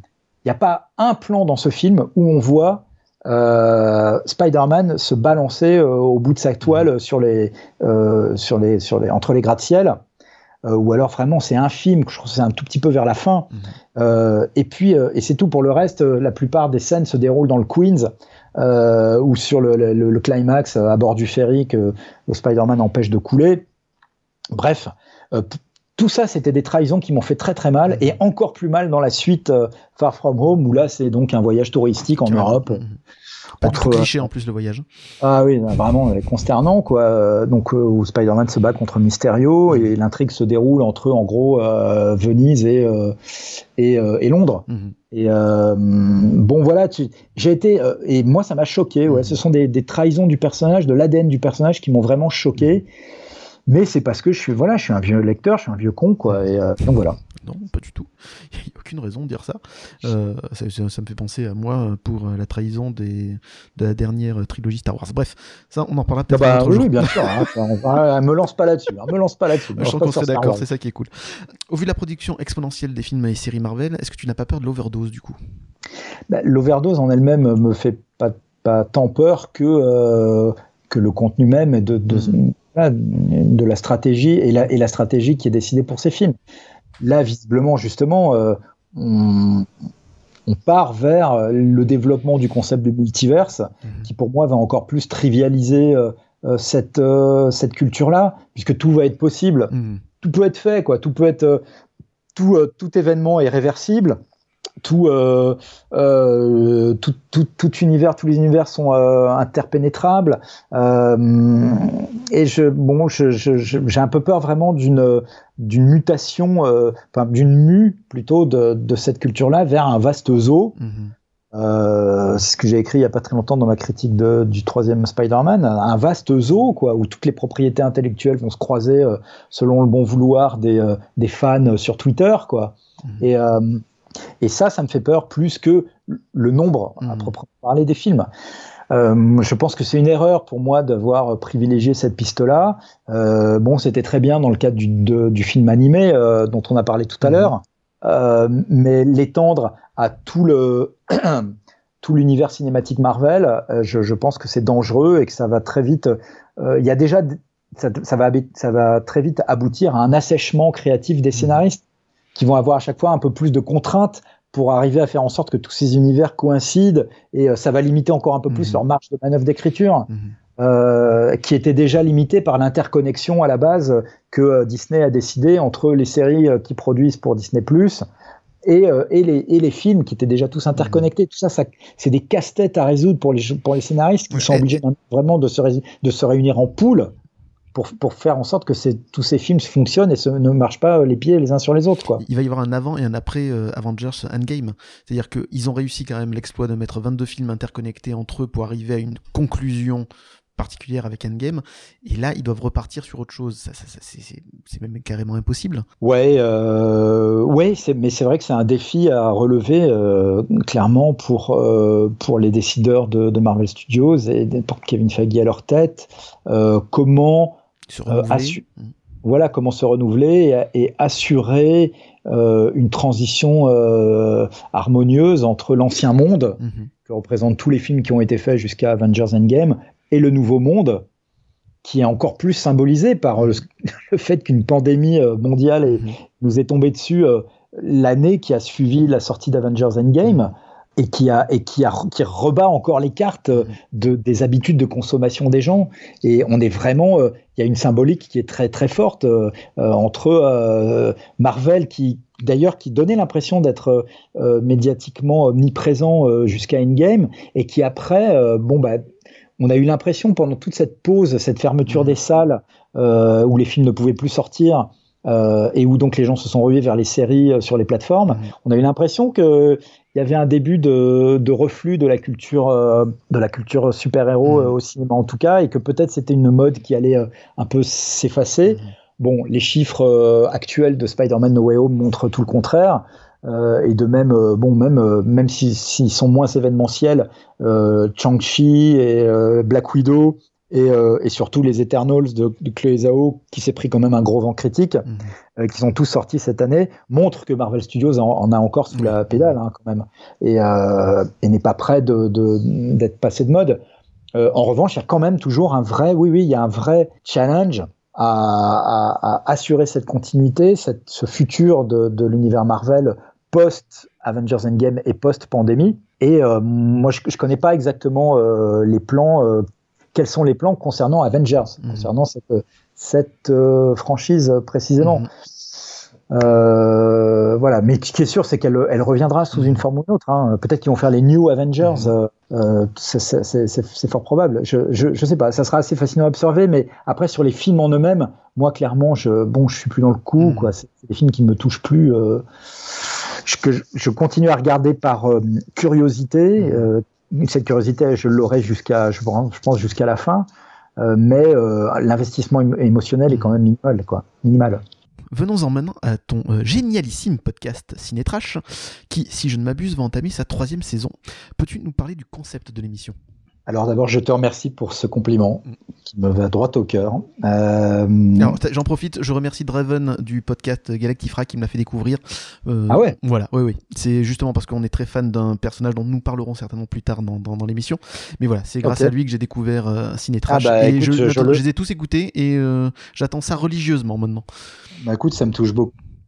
Merci beaucoup, ça, ça fera également plaisir à l'équipe. Euh, Yann Valentin et François-Xavier Taboni, mes, mes, deux camarades, et notre réalisateur aussi, Quentin, que, que, que, je salue à chaque émission. Et donc, pour répondre à ta question, euh, bah, bah, Cinécrash, donc, c'était le, c'est un podcast qui a été lancé en même temps que d'autres euh, podcasts euh, natifs proposés mmh. par Le Point. Donc Le Point, qui est mon mmh. employeur, en 1900, enfin il y, a deux, il y a deux ans de ça maintenant. Mmh. C'était donc en à la rentrée 2000. C'est ça, oh, putain, tu connais mieux l'histoire que moi. à la rentrée 2019. Et donc l'idée euh, est tout simplement de réaliser que, oui, globalement, l'histoire du cinéma est évidemment davantage euh, peuplée d'échecs que de réussites mhm. commerciales. Euh, un film reste encore aujourd'hui. Alors bon, on est en pleine période de mutation. Tout ce que je veux dire demande évidemment à être euh, nuancé, mhm. mais en gros, euh, l'essentiel de l'histoire du cinéma, euh, l'essentiel de l'histoire des, des, de la production des films, c'est quand même une immense aventure euh, qui, qui, qui, qui, suscite, qui nécessite une énorme prise de risque. Mhm. Financière notamment de la part des, gens qui avancent les sous pour que ces films se fassent. Euh, la grande majorité des films, euh, euh, en tout cas jusqu'à une période récente, ne sont, sont, sont des aventures financières très intrépides, audacieuses, voire hasardeuses, voire désespérées. Et c'est toujours intéressant de savoir et je dirais, euh, tout comme euh, en général, les gens qui, les gens qui, qui, qui, lisent la presse sont davantage, hélas, intéressés par euh, les histoires de trains qui n'arrivent pas à l'heure mmh. que, que l'inverse. Et ben, je me suis dit que c'était à la fois amusant et édifiant de raconter les coulisses euh, des plus gros échecs de l'histoire du cinéma. Euh, parce que certains de ces plus gros échecs entre-temps sont devenus euh, des chefs-d'œuvre et des classiques euh, mhm. absolument incontournables. voilà, que ce soit Citizen Kane de, d'Orson Welles ou Surfroid d'Hitchcock, bon, qui n'a pas été un désastre financier. Après, il y a des échelles hein, dans le mhm. dans, dans l'échec, bien sûr, mais Surfroid d'Hitchcock a quand même été en son temps une, une déception, une grosse déception commerciale pour Hitchcock. Euh, voilà, je, je, je, mentionne ces, ces titres-là, mais il y a il y en a tellement euh, que donc on pourrait faire, je sais pas, je pense une bonne décennie au moins de, de ciné-crash sur cette thématique-là. Et l'idée, c'est que derrière ces échecs, il y a des aventures humaines mmh. tragicomiques euh, parfois tragiques tout simplement parce que certains de ces, de ces échecs ont coûté des carrières euh, et ont brisé des vies. Mmh. Euh, parfois ont, ont coûté l'existence de studios entiers. Euh, tout comme ce fut le cas par exemple avec euh, United Artists, euh, qui s'est jamais remis de l'échec terrible de La Porte du Paradis, le, western maudit de Michael Cimino en 1981. Et, et certains de et, ensuite voilà, donc c'est intéressant de raconter les coulisses de ces histoires-là, de ne pas, je voulais pas juste faire un podcast qui soit que du jus de crâne et et qui soit juste de l'analyse cinématographique, même si je sais que mm, beaucoup de, de, de cinéphiles sont plus essentiellement intéressés par ça, hein, par, euh, euh mais bon, je, je trouve qu'il y a une offre qui est déjà très importante mmh. euh, à ce niveau-là. Euh, et moi, ce que j'estime que je, qui m'amuse le plus et que je pense que je fais le mieux, c'est de trouver un juste milieu entre quelque chose à la fois de sérieux et un peu un peu marrant quoi, euh, et qui et qui raconte une histoire aux auditeurs qui sont pas forcément des cinéphiles hyper pointus, parce qu'encore une fois c'est un podcast qui est édité sur le site euh, sur le site du Point. Mmh. Euh, c'est pas voilà c'est pas un podcast du site de Première ou des Inrock ou de voilà c'est un podcast qui qui essaye de s'adresser à des gens qui à la fois quand même s'intéressent au cinéma, mmh. euh, donc qui ont un peu une fibre cinéphile, mais qui sont pas non plus des die-hard fans de, de, cinéma, qui sont pas des experts mmh. euh, érudits euh, sur le bout des doigts, etc. Vous êtes et une donc, excellente porte d'entrée en tout cas justement pour approfondir euh, nos connaissances sur certains films et surtout certains chefs-d'œuvre qui sont reconnus aujourd'hui du coup et qui bah, oui, pas oui, de leur sortie. Exactement. Et donc, bah, écoute, je te remercie. En tout cas, c'est le, c'est les c'est la qualité qu'on essaye de, c'est le cahier des charges qu'on essaye de respecter. Et donc voilà, il y a des histoires vraiment à la fois euh, raconter l'échec d'une époque, euh, donc que ce soit l'étoffe des héros euh, en 83, que ce soit les aventures de Jack Burton de Carpenter en 86, euh, que ce soit le 1900, le film 1941 de Steven Spielberg, mhm. ou le coup de cœur de Coppola, euh, voilà pour, ne, pour, ou le Showgirls de Paul Verhoeven qui a été le premier ciné crash, et pour citer que pour ne citer que ces exemples-là, raconter ces histoires-là, c'est à la fois raconter une époque, euh, des raisons et précisément pour lesquelles ces films n'ont pas marché. Euh, il y a des raisons qui sont dues à l'époque, donc, mais qui sont dues aussi, il y a des raisons endogènes qui sont liées vraiment à, au fait que les, concepts mêmes de ces films à la base euh, étaient, euh, étaient viciés ou euh, bon, voilà. Et tout comme c'est le cas par exemple de Taram et le chaudron magique. Qui est, qui est, le dernier ciné en date qu'on a fait hein, sur ce, ce mythique dessin animé maudit sur Disney en 85. Et voilà, et tout cela est vraiment passionnant tout cela est passionnant, je trouve, à décortiquer, à décrypter, et surtout le faire, euh, voilà, dans un esprit bon enfant. Qui se fait avec beaucoup de bienveillance, ce qui me plaît énormément dans cette émission. on, essaye, on mm. essaye, on essaye. Mais donc euh, voilà, et c'est une idée qui a tout de suite plu euh, à ma, bien-aimée direction, hein, que je salue bien sûr, et que je respecte et que j'admire, et qu'ils y pensent à la prochaine, au moment où il sera temps d'accorder des augmentations. Et donc donc euh, voilà, qui a, qui, a, qui a, plu. Et puis le podcast a trouvé son, son, son public. Mmh. Euh, on fait pas des audiences de, de, malades, mais on a quand même quelques, enfin loin de là même. Hein, je, moi j'aime bien être transparent et je, je, je, je n'aime pas trop le, le bullshit. Donc euh, sur les audiences, tu vois, on est quand même assez microscopique. On est, c'est quelques milliers d'auditeurs fidèles, mais qui sont fidèles. Mmh chaque, euh, à chaque mois qui reviennent. Et, euh, et, même si on est très très loin euh, des audiences de fous furieux que font certains gros podcasts actuels sur le cinéma, et eh ben on a quand même notre petite niche euh, qui se maintient. Et, et ça m'a fait très plaisir de voir d'ailleurs que beaucoup venaient me demander sur Twitter, bah alors qu'est-ce que vous attendez pour une saison 3 de Ciné Crash Dont j'ai fait partie d'ailleurs. Tout à fait. sur Twitter, absolument. Tu, tu n'es pas étranger au fait que nous revenons. et et donc voilà, c'est pour ça qu'on s'est dit qu'on allait quand même faire au moins une, troisième et dernière saison. Et pourquoi dernière d'ailleurs Oui, euh, voilà, ça sera la prochaine question, oui. D'ailleurs, je suis bah, très triste. Parce que, parce c'est une émission qui est très chronophage à mmh. préparer. bon, on dirait pas comme ça parce que finalement c'est un, podcast qui ne dure qu'une heure à tout casser. Euh, ouais, sans doute. Et eh ben, je te remercie encore, mais en tout cas en, préparation, c'est du temps. Quoi. Mmh temps à, se documenter, à lire la doc, à prendre des notes, à construire un conducteur, mmh. à se coordonner avec mes deux camarades pour savoir un peu euh, qui mmh. va qui va dire quoi, comment, etc. Euh, voilà, donc euh, c'est un podcast que je prépare en général pendant mes week-ends. Mmh. Alors ça n'est qu'une fois par mois, certes, mais quand même c'est du boulot.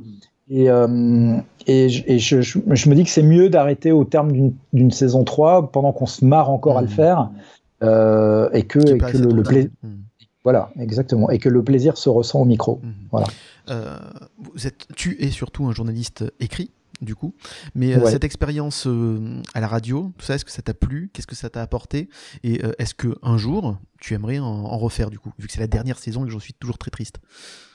Euh, alors, tu sais, nous, on est un peu comme. Euh, je pense qu'on est, on est un peu comme euh, ces artistes qui ont fait mille fois leurs adieux sur scène et qui sont revenus quand même. Oui, d'accord, Une faut jamais dire jamais, jamais dire jamais. Mais a priori, quand même, c'est la dernière saison. Et. Mais après, sinon, sur une autre émission, pas forcément. Bah, oui, oui, sur une autre. Bah, pour, pourquoi pas? Bon, mais maintenant, je me dis que tout ça aurait j'ai quand même, euh, bon, ça fait 20 ans que je fais ce métier mmh. de journaliste, un peu plus de 20 ans même, et je me dis que si ça avait dû arriver, ça, ça serait ah arrivé. Mmh. Bah ouais, après moi je m'éclate. Alors je, je, trouve éclatant vraiment d'avoir une interaction avec mmh. des gens avec qui tu t'entends bien, avec qui il y a un bon courant qui passe sur un sur ton sujet de prédilection. Moi j'adore ça. J'écoute de temps en temps euh, euh, le podcast, le, les certains podcasts de Capture Mag, euh, euh qui est ce site qui a été créé par des anciens de, de Mad Movies et, dont fait partie entre autres mon camarade Julien Dupuis, qui est, qui est un journaliste que j'aime beaucoup. Et j'entends la petite bande. Julien Dupuis, Stéphane Moïsakis, Rafik Djoumi, et ils ont une véritable, je, une, une véritable alchimie, complicité qu'on sent. En plus, bon, ils maîtrisent mais à 200% leur sujet. Et euh, je suis pas toujours d'accord avec tout ce qu'ils disent, c'est un, autre problème. Mais sur le plan vraiment de la du rendu, euh, je trouve que c'est un super. Euh, moi, j'aime beaucoup ce qui se passe entre eux quand ils discutent entre eux. Mmh. Et euh, je trouve génial l'idée, en effet, de parler d'un sujet, de ton sujet de prédilection avec des gens avec qui tu t'entends bien. Et j'adorerais pouvoir le faire, oui, qu'on continue à le faire, mais pourquoi pas plutôt dans un cadre professionnel, tu vois, parce que bon, si des crashs, c'est quelque part assez professionnel, mais mais je veux dire, c'est un voilà, moi je fais ça, euh, je suis pas payé, je suis pas payé plus pour le faire, euh, je fais ça complètement bénévolement. Ah oui, euh, ah, ça je savais pas par contre tiens. Bah, ah. moi je le, je le, fais bénévolement. Après j'ai mon, mon, salaire oui, bien sûr, mais mhm. mais je ne suis pas payé plus pour faire Ciné Crash. Mhm. En revanche, les gens, en revanche, Yann, en revanche Yann, François Xavier et le réalisateur de l'émission sont payés pour ce qu'ils font parce que c'est vraiment du travail. Ah oui, clairement. Mmh. Euh, mais euh, mais voilà euh, donc moi je serais moi je serais tout à fait open à faire autre chose après en tout cas renouveler ce type d'expérience après Ciné Crash sous d'autres formes mais toujours dans, dans, le domaine du cinéma de préférence oui quel a été le plus beau compliment que tu as reçu sur Ciné Trash ou pour l'un de tes nombreux articles d'ailleurs? Alors Ciné Crash euh, l'un des plus beaux compliments, euh, bon, je vais sans doute avoir l'air euh, démago, je veux dire, mais c'est déjà de voir quand des gens comme toi ou d'autres viennent m'adressent la parole sur Twitter pour, nous demander que Ciné Crash revienne parce que l'émission leur manque. Ben ça, c'est super. pour moi, c'est un, excellent, c'est un magnifique compliment en soi. Euh, qui fait très plaisir et qui justifie vraiment le, notre envie d'en refaire une troisième saison. Et l'autre euh, compliment que j'ai lu, euh, j'ai lu un des il y a des commentaires qui ont été laissés sur Apple notamment, mhm. et il y a il y a un, voilà un, un, compliment qui me fait très plaisir évidemment c'est quand euh, on nous dit euh, j'ai appris beaucoup de choses et euh, j'aime ce que j'aime dans votre émission, c'est euh, son euh, humilité. Hmm. Voilà. Donc, euh, pour moi, c'est quelque chose de très important. Il y a, je trouve, une certaine cinéphilie un peu arrogante, un peu prétentieuse, hmm. euh, un peu hautaine, euh, à laquelle moi j'essaye vraiment de, de, jamais, dans laquelle j'essaye de jamais tomber. Hmm. Et, et, quand on nous dit qu'on on nous aime bien parce que on nous trouve humble, bah pour moi, c'est tout en, tout en, tout en parvenant à apprendre des choses aux gens euh, qui nous écoutent, eh ben c'est très très valorisant pour moi et euh, j'adore ce genre de compliments. Sur les, sur les articles, euh, il n'y a pas très longtemps, il y a une personne que je ne connais absolument pas qui m'a envoyé un, long message sur Facebook, qui ne fait pas partie de mes contacts Facebook mmh. d'ailleurs, et qui m'a qui m'a vraiment dit des choses très touchantes sur bon, après, ça fait un peu vraiment, je mastique avec ça, donc euh, je veux ah, pas. C'est moi qui posais la question, c'est pas toi qui es venu dessus hein, bah, sur, le sujet. Oui, voilà. Euh, j'ai eu, un message très touchant d'un lecteur qui qui euh, qui m'a qui m'a ouais qui m'a dit que la façon dont j'écrivais sur les films le le était à la non mais en fait ça me gêne d'aller d'aller plus loin quoi parce que ça fait vraiment non mais je me je me rends compte si j'entendais moi quelqu'un parler comme ça de machin je, je me disais ah, mais mais quel égocentrisme, quel nombril. bon, alors donc je vais couper court en résumant tout simplement par le fait que ça m'est arrivé de recevoir ce genre de, messages euh, sur Facebook et ça fait toujours euh, très plaisir. Et juste quand même, il y a eu aussi un, euh, j'avais fait un, article dans Le Point il y a quelques mois sur le processus de restauration en cours du Napoléon d'Abelgance, mmh. euh, euh, en partenariat entre la, enfin, dans le cadre d'un partenariat entre d'un mécénat entre Netflix et la Cinémathèque. Et j'avais passé une journée aux, archives pour interviewer le, le, superviseur de cette restauration, qui est toujours en cours d'ailleurs.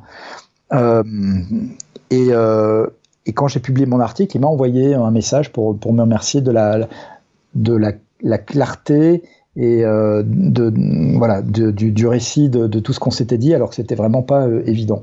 Et quand, évidemment, vous avez quand tu as un retour à chaque fois d'un professionnel que tu as interviewé et qui, sans que tu lui aies rien demandé, t'envoie un message pour te remercier d'avoir su rendre intelligible quelque chose qui était très compliqué techniquement, et eh ben c'est une vraie, c'est un compliment qui fait vraiment toujours très plaisir. voilà, je le, voilà. Tu me poses la question, je le dis.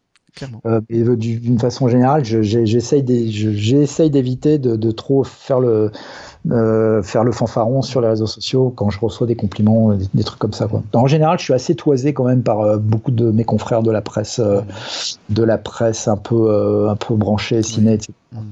Donc, donc ces compliments-là font toujours plaisir. D'ailleurs, j'en profite parce que j'en rajouté une couche du coup, euh, parce que euh, pendant que je te tiens, euh, j'en profite pour le dire ici devant mes centaines de milliers d'auditeurs. Oui, bon, ils sont peut-être pas aussi nombreux que ça, mais en tout cas, ce sont les meilleurs et j'en profite pour les remercier. Qui, qui bien sûr, vous êtes les meilleurs. Merci beaucoup. bref, tu es pour moi le modèle d'animateur que j'aimerais devenir. Tu es à la fois professionnel dans tes questions et dans ta manière de mener ton émission, tout en réussissant à le faire avec beaucoup d'humour et pas mal de dérision. Et voilà, tu, tu, es la preuve que tous les héros ne portent pas de cap. Et en tout cas, moi, c'est comme ça que j'ai envie de mener mes émissions et euh, voilà. Alors il y a d'autres, bah, il y a d'autres euh, euh, journalistes et podcasteurs que j'aime. Hein. Il y a Lloyd Thierry, il y a Frédéric Siriste. Non, c'est des nazes, c'est des tocards. Mais j'avoue que ouais, pour moi, Philippe Gage, tu es ce que j'ai envie de devenir quand je parle à la radio, c'est-à-dire voilà, pointu, tout en ayant assez de clarté dans le propos pour pouvoir t'en détacher, pour pouvoir faire ça va avec humour et humilité, comme tu le dis, mais avec aussi de la dérision. Et ça, c'est, il y a tellement de personnes qui se prennent au sérieux dans ce métier, dans ce monde, etc., que je trouve ça vachement rafraîchissant et vachement bien de pouvoir prouver qu'on peut être professionnel tout en ayant de l'humour. Donc ça, pour tout ça, en tout cas, merci. Bah, merci à toi. Écoute, je, je, je, trouve ça très touchant ce que tu me dis. Je suis très et ça me fait très plaisir. Je suis très touché, franchement. C'est gentil. Mais voilà, ça me tenait à cœur parce que j'en profite parce qu'en effet, j'ai grâce à Draven de Kakifrag, j'ai découvert Cinétrash et euh, depuis j'adore ça. Lui pour le remercier quoi. les chocolats, j'en sais rien. Non non, mais c'est cool. Merci, merci beaucoup. Ça fait ça fait plaisir, ça fait chaud au cœur de l'entendre parce que on, on se démène euh, un peu parfois des fois on a un peu l'impression un peu dans son coin, un peu en, en, solo. Donc ça fait toujours plaisir de savoir que le travail est apprécié, tout simplement. Merci. Et d'ailleurs, donc, je le répéterai euh, pas assez, mais Cinétrash est un podcast qui mérite d'être connu et euh, écouté euh, plus régulièrement. Et justement, vu comme tu le dis, il y a beaucoup, beaucoup, beaucoup de podcasts ciné, mais il y en a certains qui sortent plus du lot que d'autres, et Cinétrash en fait partie, et il faudrait le mettre plus en avant. Bref, on peut revenir un peu 30 secondes sur Cinétrash aussi. d'ailleurs, dans tous les films que tu as présentés dans ton émission, lequel est pour toi celui qui n'a pas mérité un tel échec au box-office, et pourquoi Jack Burton dans les griffes du mandarin du génialissime euh, John Carpenter euh, alors je sais pas pourquoi tu as choisi euh, celui-là précisément. parce que c'est mon film favori. alors, et que j'ai ah. appris après en bossant un peu l'interview que voilà, on va revenir, on va y revenir après. Mais voilà. Bah, pourquoi John Carpenter Alors en fait, sincèrement, très très sincèrement, mhm. bon, c'est un film que j'adore, Jack Burton. D'ailleurs, de mémoire, c'est le premier film de Carpenter que j'ai été voir en salle. La chance. Euh, à sa sortie, c'était en septembre 1986 mhm. en, France. Euh, c'est le premier que j'ai été voir en salle. Euh, après avoir vu quand même une toute première fois, mais j'avais pas conscience que c'était Carpenter. Je savais mhm. pas que c'était Carpenter. J'étais un gamin. Mhm. J'avais vu New York 1997 quand, quand, le film était sorti, quand j'avais 10 ans. Mais le vrai premier film de Carpenter que j'ai vu en salle, en étant conscient que j'allais voir un film de Carpenter, que je voulais voir un film de Carpenter, c'est Jack Burton. Ceci dit, euh, même si en effet, je suis d'accord avec toi pour dire que ce film ne méritait absolument pas euh, le désastre mm. commercial qu'il a été. Euh... désastre qui a entraîné quand même un coup de blues immense pour John Carpenter derrière. C'est-à-dire qu'il ah a bah. voulu carrément arrêter de cinéma derrière, hein, vu ce qui s'est passé. Donc voilà, c'est pour ça que c'est quand même un film marquant aussi au niveau des trashs. Oui, bien sûr. Des crashs, ouais. Euh, oui, oui, c'est clair.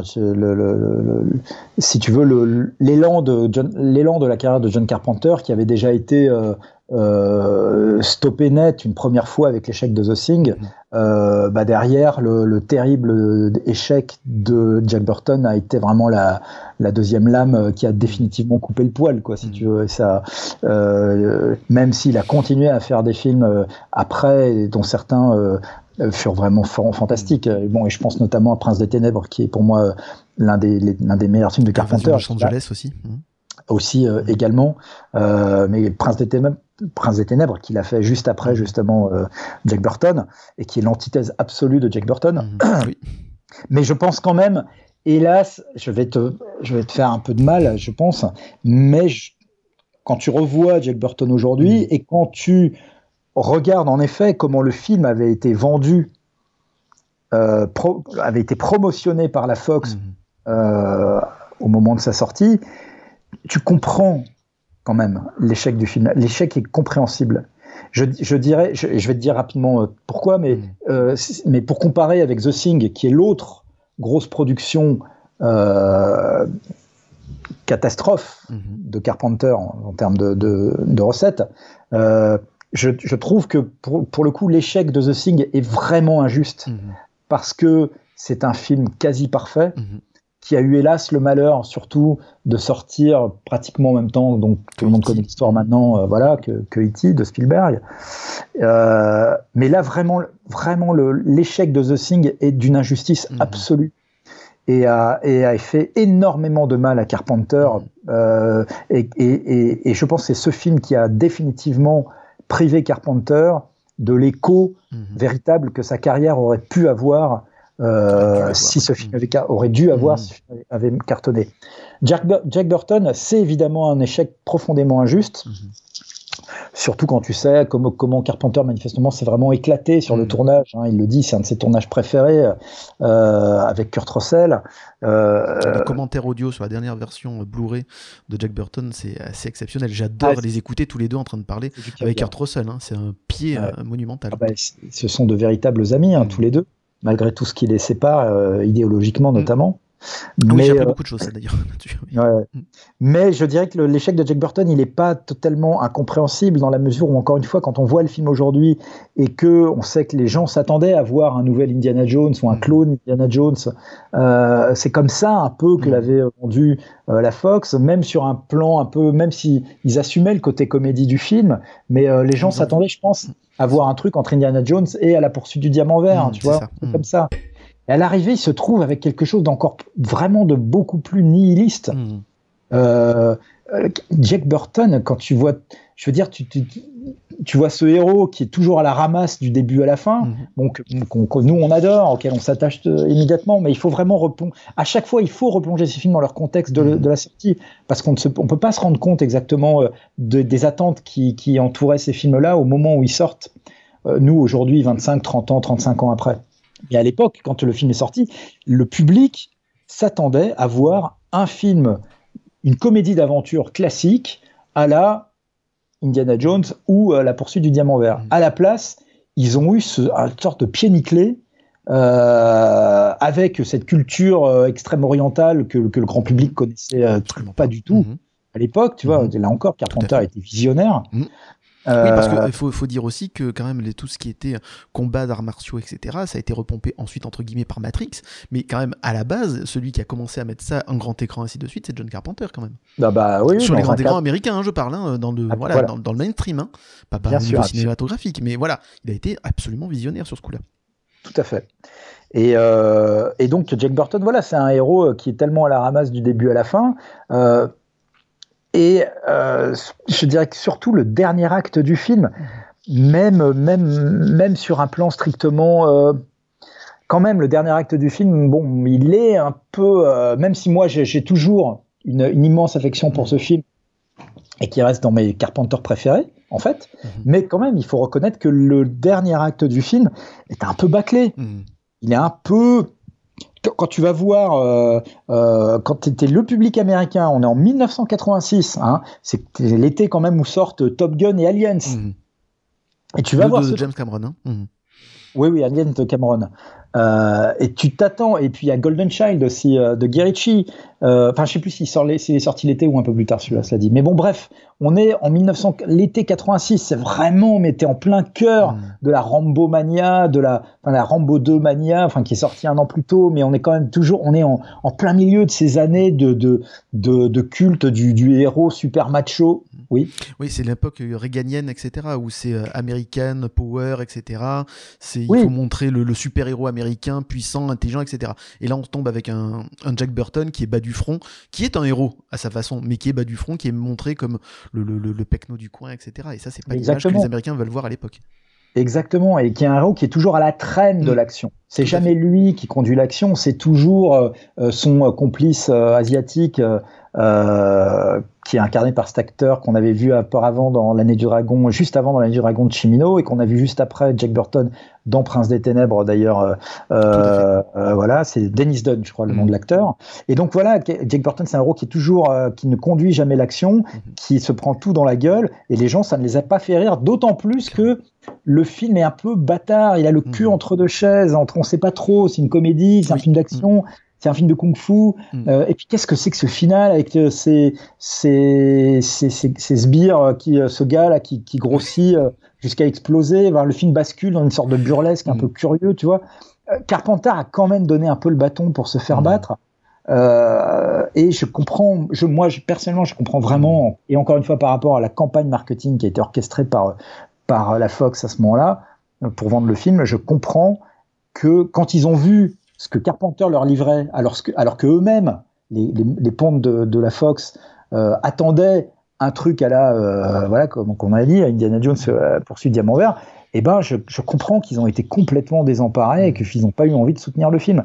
Et c'est terrible à dire pour Carpenter, je, et c'est un échec profondément injuste, mmh. mais c'est un échec que je m'explique davantage que je ne m'explique l'échec qui a été The Thing. D'ailleurs, tu feras une émission spéciale The Thing dans Cinétrash bah, j'aimerais, ouais, j'aimerais beaucoup. Je, on l'a pas fait jusqu'ici parce que c'est tellement évident mm. et que j'ai l'impression que tout, tout a été dit sur The Thing et sur son échec. Je, il faudrait, en fait, je, veux, je voudrais prendre le temps de me replonger euh, mm. dans la documentation, tu vois, sur le, sur le film, sur les coulisses du film pour voir exactement s'il y a des choses neuves à raconter euh, euh, que les gens connaissent pas déjà par cœur. Quoi. Mais oui, il, faudrait, bien sûr. D'ailleurs, je reçois un message sur les réseaux sociaux. Mon Dieu, c'est incroyable cette émission qui n'est pas du tout enregistrée. C'est ah, la puissance du direct. euh, D'un certain LC qui me demande de te poser la question est-ce que The Thing n'est pas le pire film de science-fiction du monde? Le, LC, visiblement, c'est un certain Lloyd Cherry que tu dois connaître peut-être, et ah. voilà, qui la bonne blague. Exactement. Et qui me dit que c'est absolument pas une question polémique. Et je sens que à la rédaction du Point, tout va bien se passer derrière. Donc voilà. attends, euh, mais non, mais pas du tout. Mais là, il, plaisante, Lloyd. Je le connais bien, Lloyd. C'était pour te charrier, absolument. Parce qu'il il sait que c'est ton film préféré. Je, vais je pense que je vais le taper quand même. quand je vais le voir. Non, sacré cher Lloyd. Mais je, je, Lloyd, soit dit en passant d'ailleurs, euh, aussi auteur d'un podcast. Euh, c'est plus que de la SF, l'excellentissime. c'est plus que de la SF. Et d'ailleurs, je lui tire mon chapeau parce qu'il a fait ça tout seul comme un mhm. grand. Et je suis assez admiratif de ça, mine de rien. Et j'ai eu la chance de le recevoir plusieurs fois dans l'émission aussi, c'est cool. Donc c'est un voilà, j'aime beaucoup Lloyd Cherry aussi pour son travail. Donc, il bosse très bien, mhm. tout à fait. Donc ce n'est pas le pire film SF de, du monde. Bah non, comment ça, bien sûr. Mais la question, elle est, c'est vrai que mine de rien, cette question qui est posée euh, au second degré, ben c'est intéressant de voir euh, euh, comment des, des, ados aujourd'hui voient The Thing. Moi, je ne sais pas du tout. Hein, je sais, je, j'ai pas, je n'ai pas d'infos aujourd'hui sur comment ce film passe auprès de mmh. cette génération-là. Je sais que la génération des trentenaires, des 25-30, vénère toujours, mmh. ceux qui sont cinéphiles et qui aiment le cinéma fantastique, mmh vous toujours un culte à The Thing. Mais les gens de 15, 20, Sincèrement, je, je, ne sais pas. Mhm. Euh, les, t'as, certains effets spéciaux de maquillage de The Thing qu'il faut, oui, on va pas se mentir. Évidemment. Ils un coup de vieux, bien sûr. Le plan final euh, de, euh, de l'explosion de, de l'alien sous, sous la neige, mhm. avec les tentacules qui ressortent de, de depuis le, le, le trou. Mhm. C'est des trucs qui font quand même des. Enfin voilà, pour, pour des rétines qui sont structurellement habituées à de l'image numérique. Euh, ces effets spéciaux euh, prosthétiques quoi, euh, ou pratiques en tout cas doivent, doivent faire aussi peut-être aussi désuets que moi, quand j'étais ado, je voyais des vieux films des années 50. Mmh. Et donc, du coup, ça doit certainement impacter leur regard sur le film, de même que le rythme. Par contre, là, ils ont fait un préquel aussi de The Thing, qui est une catastrophe. voilà. Et pourtant, les effets spéciaux sont bons. Pourtant, voilà, ils ont plus de moyens, etc. Certainement pour rendre ça un peu plus ah rétinalement parlant, en tout cas plus acceptable aujourd'hui. Mais par contre, c'est creux. C'est épouvantable. Bon, cela dit, il faut se rappeler que quand The Thing de Carpenter est sorti, euh, exemple typique hein, du film qui n'a pas été compris à sa sortie. Hein. Mm. Euh, le, bon, il y a eu quelques critiques pour saluer euh, le boulot de Carpenter mm. et, et, et, beaucoup de critiques surtout pour saluer le boulot de Rob Bottin au maquillage. Mm. Mais le film, y compris en France, euh, a été reçu très fraîchement par euh, la critique, hein, mhm. par beaucoup de critiques. Ça n'est que euh, vraiment au fil des années et, des, et des, des, nouvelles vies du film en vidéo et de ses diffusions en télé que qu'il que, que, a, qu'il a, connu une cour d'admirateurs. Mais quand, quand, le, quand The Thing est sorti, mais ça a été assez violent. Hein. D'ailleurs, même certains pensaient que c'était aussi un, un, un, film sur le sida parce que le mhm. sida venait euh, d'apparaître, enfin, il venait d'avoir un nom, etc. Dans les 81, c'est au moment où est produit euh, The Thing d'ailleurs, mais il sort en 82 et en 82, ça y est, on sait que c'est le sida, etc. Et tout le monde a cru que c'était aussi pour parler de, de cette maladie-là que, que Carpenter avait fait The Thing, alors que pas du tout. Non, pas, pas du tout. Alors après, en effet, le, la grille de lecture euh, sanitaire euh, par rapport au, au VIH, euh, oui, elle est, elle, ça fonctionne. Mhm. Mais parce qu'en effet, on était dans cette, dans cette aube des années 80 où le monde commençait à entendre parler du SIDA qui était, moi j'ai des souvenirs d'enfance aussi, hein, ça, ça faisait très très peur. On, on avait aucun, aucune information concrète, aucune perspective de, de de ce truc qui était totalement incurable, qui était une, une, maladie qui détruisait de l'intérieur les gens. Euh, et, euh, et, donc toujours euh, d'ailleurs, hein, protégez-vous. Oui, tout à fait. Même si depuis quand même le, traitement a fait des progrès, le traitement de la maladie a fait des progrès exponentiels, mais ça reste toujours un voilà un virus contre lequel il n'y a pas de de, de, vaccin. Mhm. Et donc, euh, non, à l'époque, oui, oui, quand on voyait The Thing, évidemment, et, euh, on pouvait faire une analogie, en effet, avec la peur de la, de la contamination par un virus euh, type, type VIH. Mais Carpenter, non, en effet, n'y a jamais pensé. Il y a eu les mêmes commentaires quand La mouche de Cronenberg est sortie en 86. beaucoup de critiques qui ont vu une allégorie, pareil, du sida par rapport à la dégradation physique assez cruelle que de l'état du personnage de Jeff Goldblum que montrait Cronenberg. Mm. Mais bref, en tout cas, euh, le, il y a eu le, The Thing a été vraiment très mal compris à sa sortie, et je me rappelle que notamment la presse reprochait le, la, le côté très euh, superficiel, mmh. jugé superficiel des personnages. Euh, qui n'étaient pas, qui n'avaient pas vraiment de background au, mhm. sujet desquels on savait pratiquement rien, quoi, quasiment rien. Il y avait un minimum d'infos, mais ça c'est typique du cinéma de Carpenter hein, d'ailleurs. Surtout c'était pas le sujet. En plus c'était pas les personnages qui étaient importants, c'était les personnages face à une entité sur laquelle ils n'ont aucune prise et euh, sur laquelle ils doivent, qui, vont devoir combattre mais sans avoir aucune prise. Et c'est ça le truc. Exactement. exactement. Mais les gens reprochaient, les critiques reprochaient mm. au film de, qu'on ne s'attachait pas aux personnages mm. parce qu'on ne savait pas grand chose sur eux et Carpenter ne faisait rien pour les rendre particulièrement aimables. Et du coup, le, le, film finissait par devenir un peu ennuyeux parce mm. que on se fichait un peu de ce qui arrivait aux personnages. C'était ça qui était vachement reproché au film. Euh, voilà, avec les années, on s'aperçoit que le, le toute la qualité, toutes les qualités du film résident euh, que c'est que ce reproche-là justement c'est une qualité très très forte, du, une force du film euh, et, euh, et, au contraire le film est absolument passionnant à regarder quoi. J'ai quelques petites reproches très très maigres à lui faire mais Bref, pour moi, c'est un, un, échec, The Thing, qui est beaucoup plus difficile à comprendre mmh. que l'a été Les Aventures de Jack Burton on a balayé la, question tout à l'heure, mais dans toutes les ciné-trash ou même dans toute ta culture cinéphilique, quel est le film qui n'a pas mérité son échec? Euh, Parce que là, je me suis fait plaisir, on a parlé pendant 20 minutes de John Carpenter, qui est mon réalisateur favori. Mais voilà, sinon, euh, si euh, en dehors de John Carpenter, est-ce qu'il y a un film particulier qui mérite pas son échec? Ouais, alors je suis. Je dirais. Putain, il y en a tellement, tellement, tellement, tellement comme ça, vu de nez. Il y a The Thing, ok. Mais ça peut être celui-là d'ailleurs. Hein, non, non, non, non, bah non, parce que j'en ai déjà parlé. Mais bah, si je reste dans le périmètre de Ciné Crash, euh, pour moi, très clairement, euh, un film comme euh, Coup de cœur de Coppola et qui est une des plus bouleversantes histoires d'amour que je connaisse au cinéma et qui en plus a été un film visuellement magnifique, expérimental, enthousiasmant, magique. Bah, je trouve que c'est vraiment une, un désastre parce que le film a été un désastre. Coup de mmh. cœur, c'est le film qui a coûté à Coppola quasiment sa carrière dans les années 80 aussi. Hein. C'est assez amusant de voir d'ailleurs tous ces méga films tournés euh, à la charnière de, des années entre les années 70 et 80 et qui ont tous été de très très gros échecs qui ont euh, qui ont euh, précipité la chute des carrières de, de leurs réalisateurs. alors, des réalisateurs qui, ont tous fait des films après, mais mm. qui ont été vraiment très grièvement blessés professionnellement par ces échecs. Mm. Donc, je pense à La Porte du Paradis de Michael Cimino, extrêmement injuste aussi comme échec coup de cœur que je viens de mentionner. le Sorcerer, bon, qui était un petit peu plus tôt en 77, le Convoi de la peur de, William Friedkin. Mhm. tout ça, c'est vraiment des échecs, quand j'y repense, oui, qui pour moi sont profondément injustes. mais je m'attarderai peut-être un peu plus sur l'étoffe des héros, mhm. euh, qui, est, qui date de 1983 et qui est, euh, qui est pour moi un film magnifique. Euh, voilà, donc qui est un film qui raconte la conquête de l'espace des États-Unis, le programme Mercury hein, à, la, NASA, qui a précédé le programme Apollo.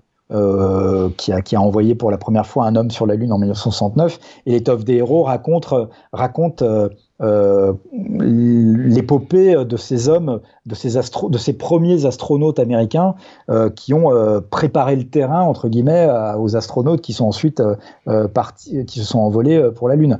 Et l'étoffe des héros de Phil Kaufman, c'est vraiment un, mélange absolument génial d'épopée lyrique et de comédie un peu satirique, avec toute une pléiade d'acteurs complètement dingues, Dennis Quaid, Sam Shepard. Euh, Scott Glenn, euh, voilà, et, tant d'autres.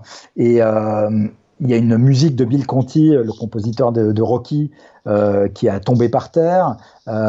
c'est un, un magnifique, c'est un film qui, au niveau des effets spéciaux, a, atteint un degré de réalisme qui était complètement inédit à l'époque. Hein, toutes les scènes de vol spatial, film auquel d'ailleurs pas mal d'autres films ont rendu hommage, comme euh, notamment le First Man de Damien Chazelle, euh, assez récemment. Et donc, euh, L'étoffe des héros est un film qui a, auquel les Américains n'ont absolument rien compris quand il est sorti. Euh, parce que là, c'est pareil, hein, c'est un film qui est entre la satire et le premier degré, euh, qui est assez insaisissable, qui dure longtemps, euh, euh qui fait près de trois heures ou un peu plus de trois heures, euh, et qui ne correspondait pas du tout, en fait, l'étoffe d'héros, à l'esprit réganien très premier degré de cette Amérique du début des années 80. et d'ailleurs, c'est un film qui fait beaucoup penser, bon, dans un style évidemment très différent, à ce que sera Top Gun, mhm. euh, qui sort trois ans plus tard et qui lui va être un triomphe absolu parce que là pour le coup on est dans un truc ultra patriotique premier degré. Enfin bon voilà comme tout le monde sait. Mhm. c'est un film qui a ses qualités hein, Top, Gun, hein, formellement et même dramaturgiquement. Mais en dehors de ça c'est politiquement c'est quand même un truc euh, hyper euh, réganien à, te, à, te, filer le vertige quoi et, et, et, et l'étoffe des héros c'était tout le contraire évidemment mhm. c'est un c'était un film extrêmement critique vis-à-vis de l'administration américaine, euh, film adapté donc d'un roman très ironique de, Tom Wolfe mmh. et euh, qui montrait vraiment euh, film comme le roman qui montrait les, dessous pas forcément toujours reluisants de la conquête de l'espace. Mmh.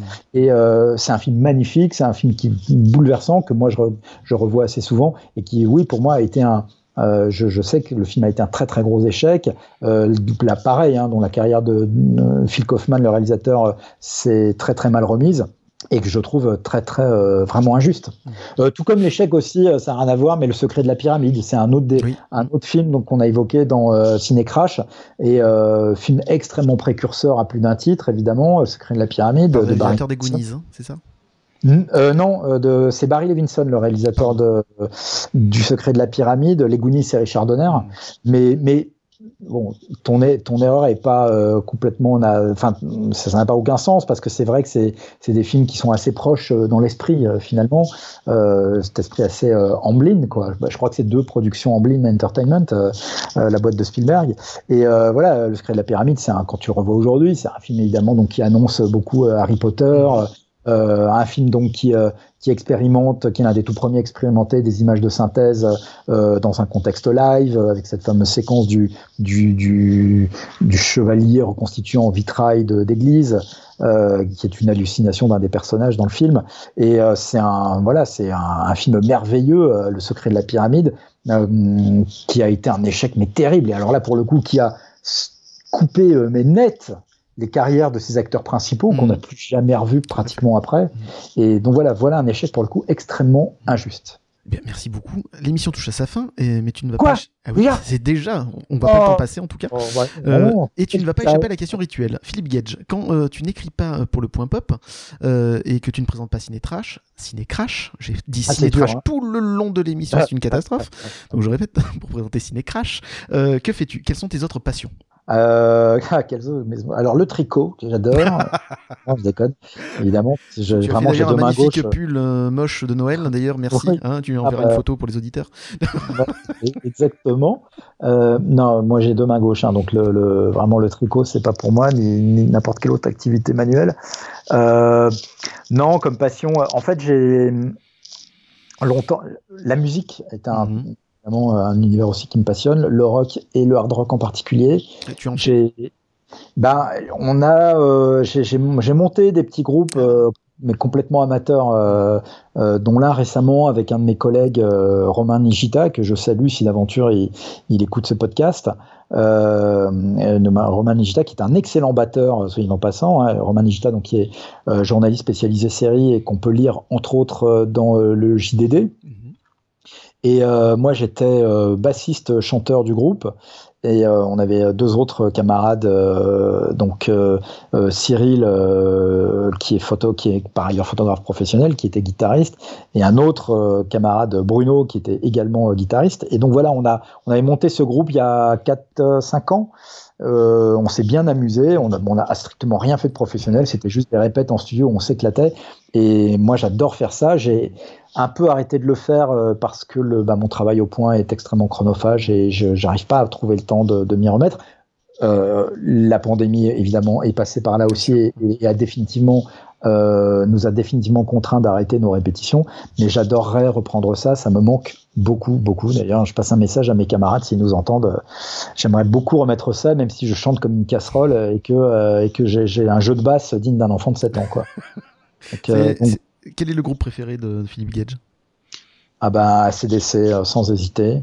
Mhm. ACDC, euh, dont là, bah, c'est marrant que tu m'en parles parce que j'ai reposté sur mes réseaux sociaux là, un clip euh, euh, récent qu'ils ont sorti de leur dernier album Power Up qui est, sorti l'année dernière et, et un clip et une chanson qui s'appelle And Through the Mist of, Mists of Time à travers les brumes du temps qui est une chanson et un clip un peu testament très très émouvante pour tous les fans d'ACDC de la première heure.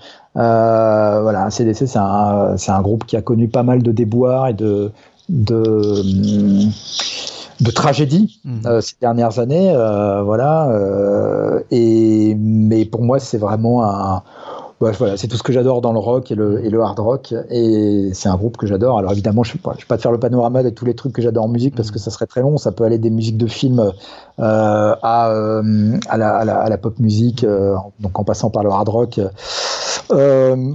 ou euh, certaines musiques euh, folkloriques, euh, mais, mais globalement, voilà, c'est la musique. Et sinon, il y a vraiment, j'ai très envie de revenir aussi à la réalisation de documentaires. Ça, mhm. ça me manque beaucoup, beaucoup. D'ailleurs, il y en a un en cours. Alors oui. est-ce qu'on peut en savoir un peu plus ou est-ce que c'est secret? Bah, comme d'hab, tant que c'est signé, mhm. tant que c'est pas signé, en fait, j'ai deux projets, j'ai trois projets qui sont chez trois producteurs différents. Mhm. Voilà. Euh, et tant que c'est toujours pareil, tant que ces trois projets ne sont pas achetés par une chaîne, mmh. parce que donc c'est des projets de documentaires télé, mmh. ça ne sert à rien d'en parler parce que euh, c'est des trucs complètement virtuels. Et donc euh, après, tu as toujours l'air con évidemment quand ça se fait pas. Mais c'est des projets dans le domaine de la pop culture. Il y en a vraiment, ouais, enfin, j'allais dire il y en a un, mais non, sur, sur lequel, dans lequel je crois vraiment. Mais les trois, j'y crois vraiment pas mal. Et, euh, et, sur, et, et, sur, ces trois projets, il y en a deux qui seraient en co-réalisation avec mon camarade Philippe Roure, euh, ah, euh, voilà, avec qui on remettrait le créneau. Mhm. Voilà, exactement.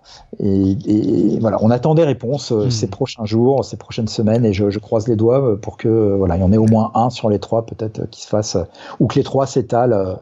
on verra bien. Mais c'est une voilà, si en passion hors écriture, il euh, y a ça. C'est vrai que c'est une autre forme d'écriture, mais voilà, c'est un autre média. Je croise les doigts pour que ces trois documentaires ah oui, croisons tous les doigts, croisons-les tous. Euh, j'ai oublié de poser la question tout à l'heure, mais je la pose maintenant. Est-ce que tu peux nous teaser le prochain Ciné Crash?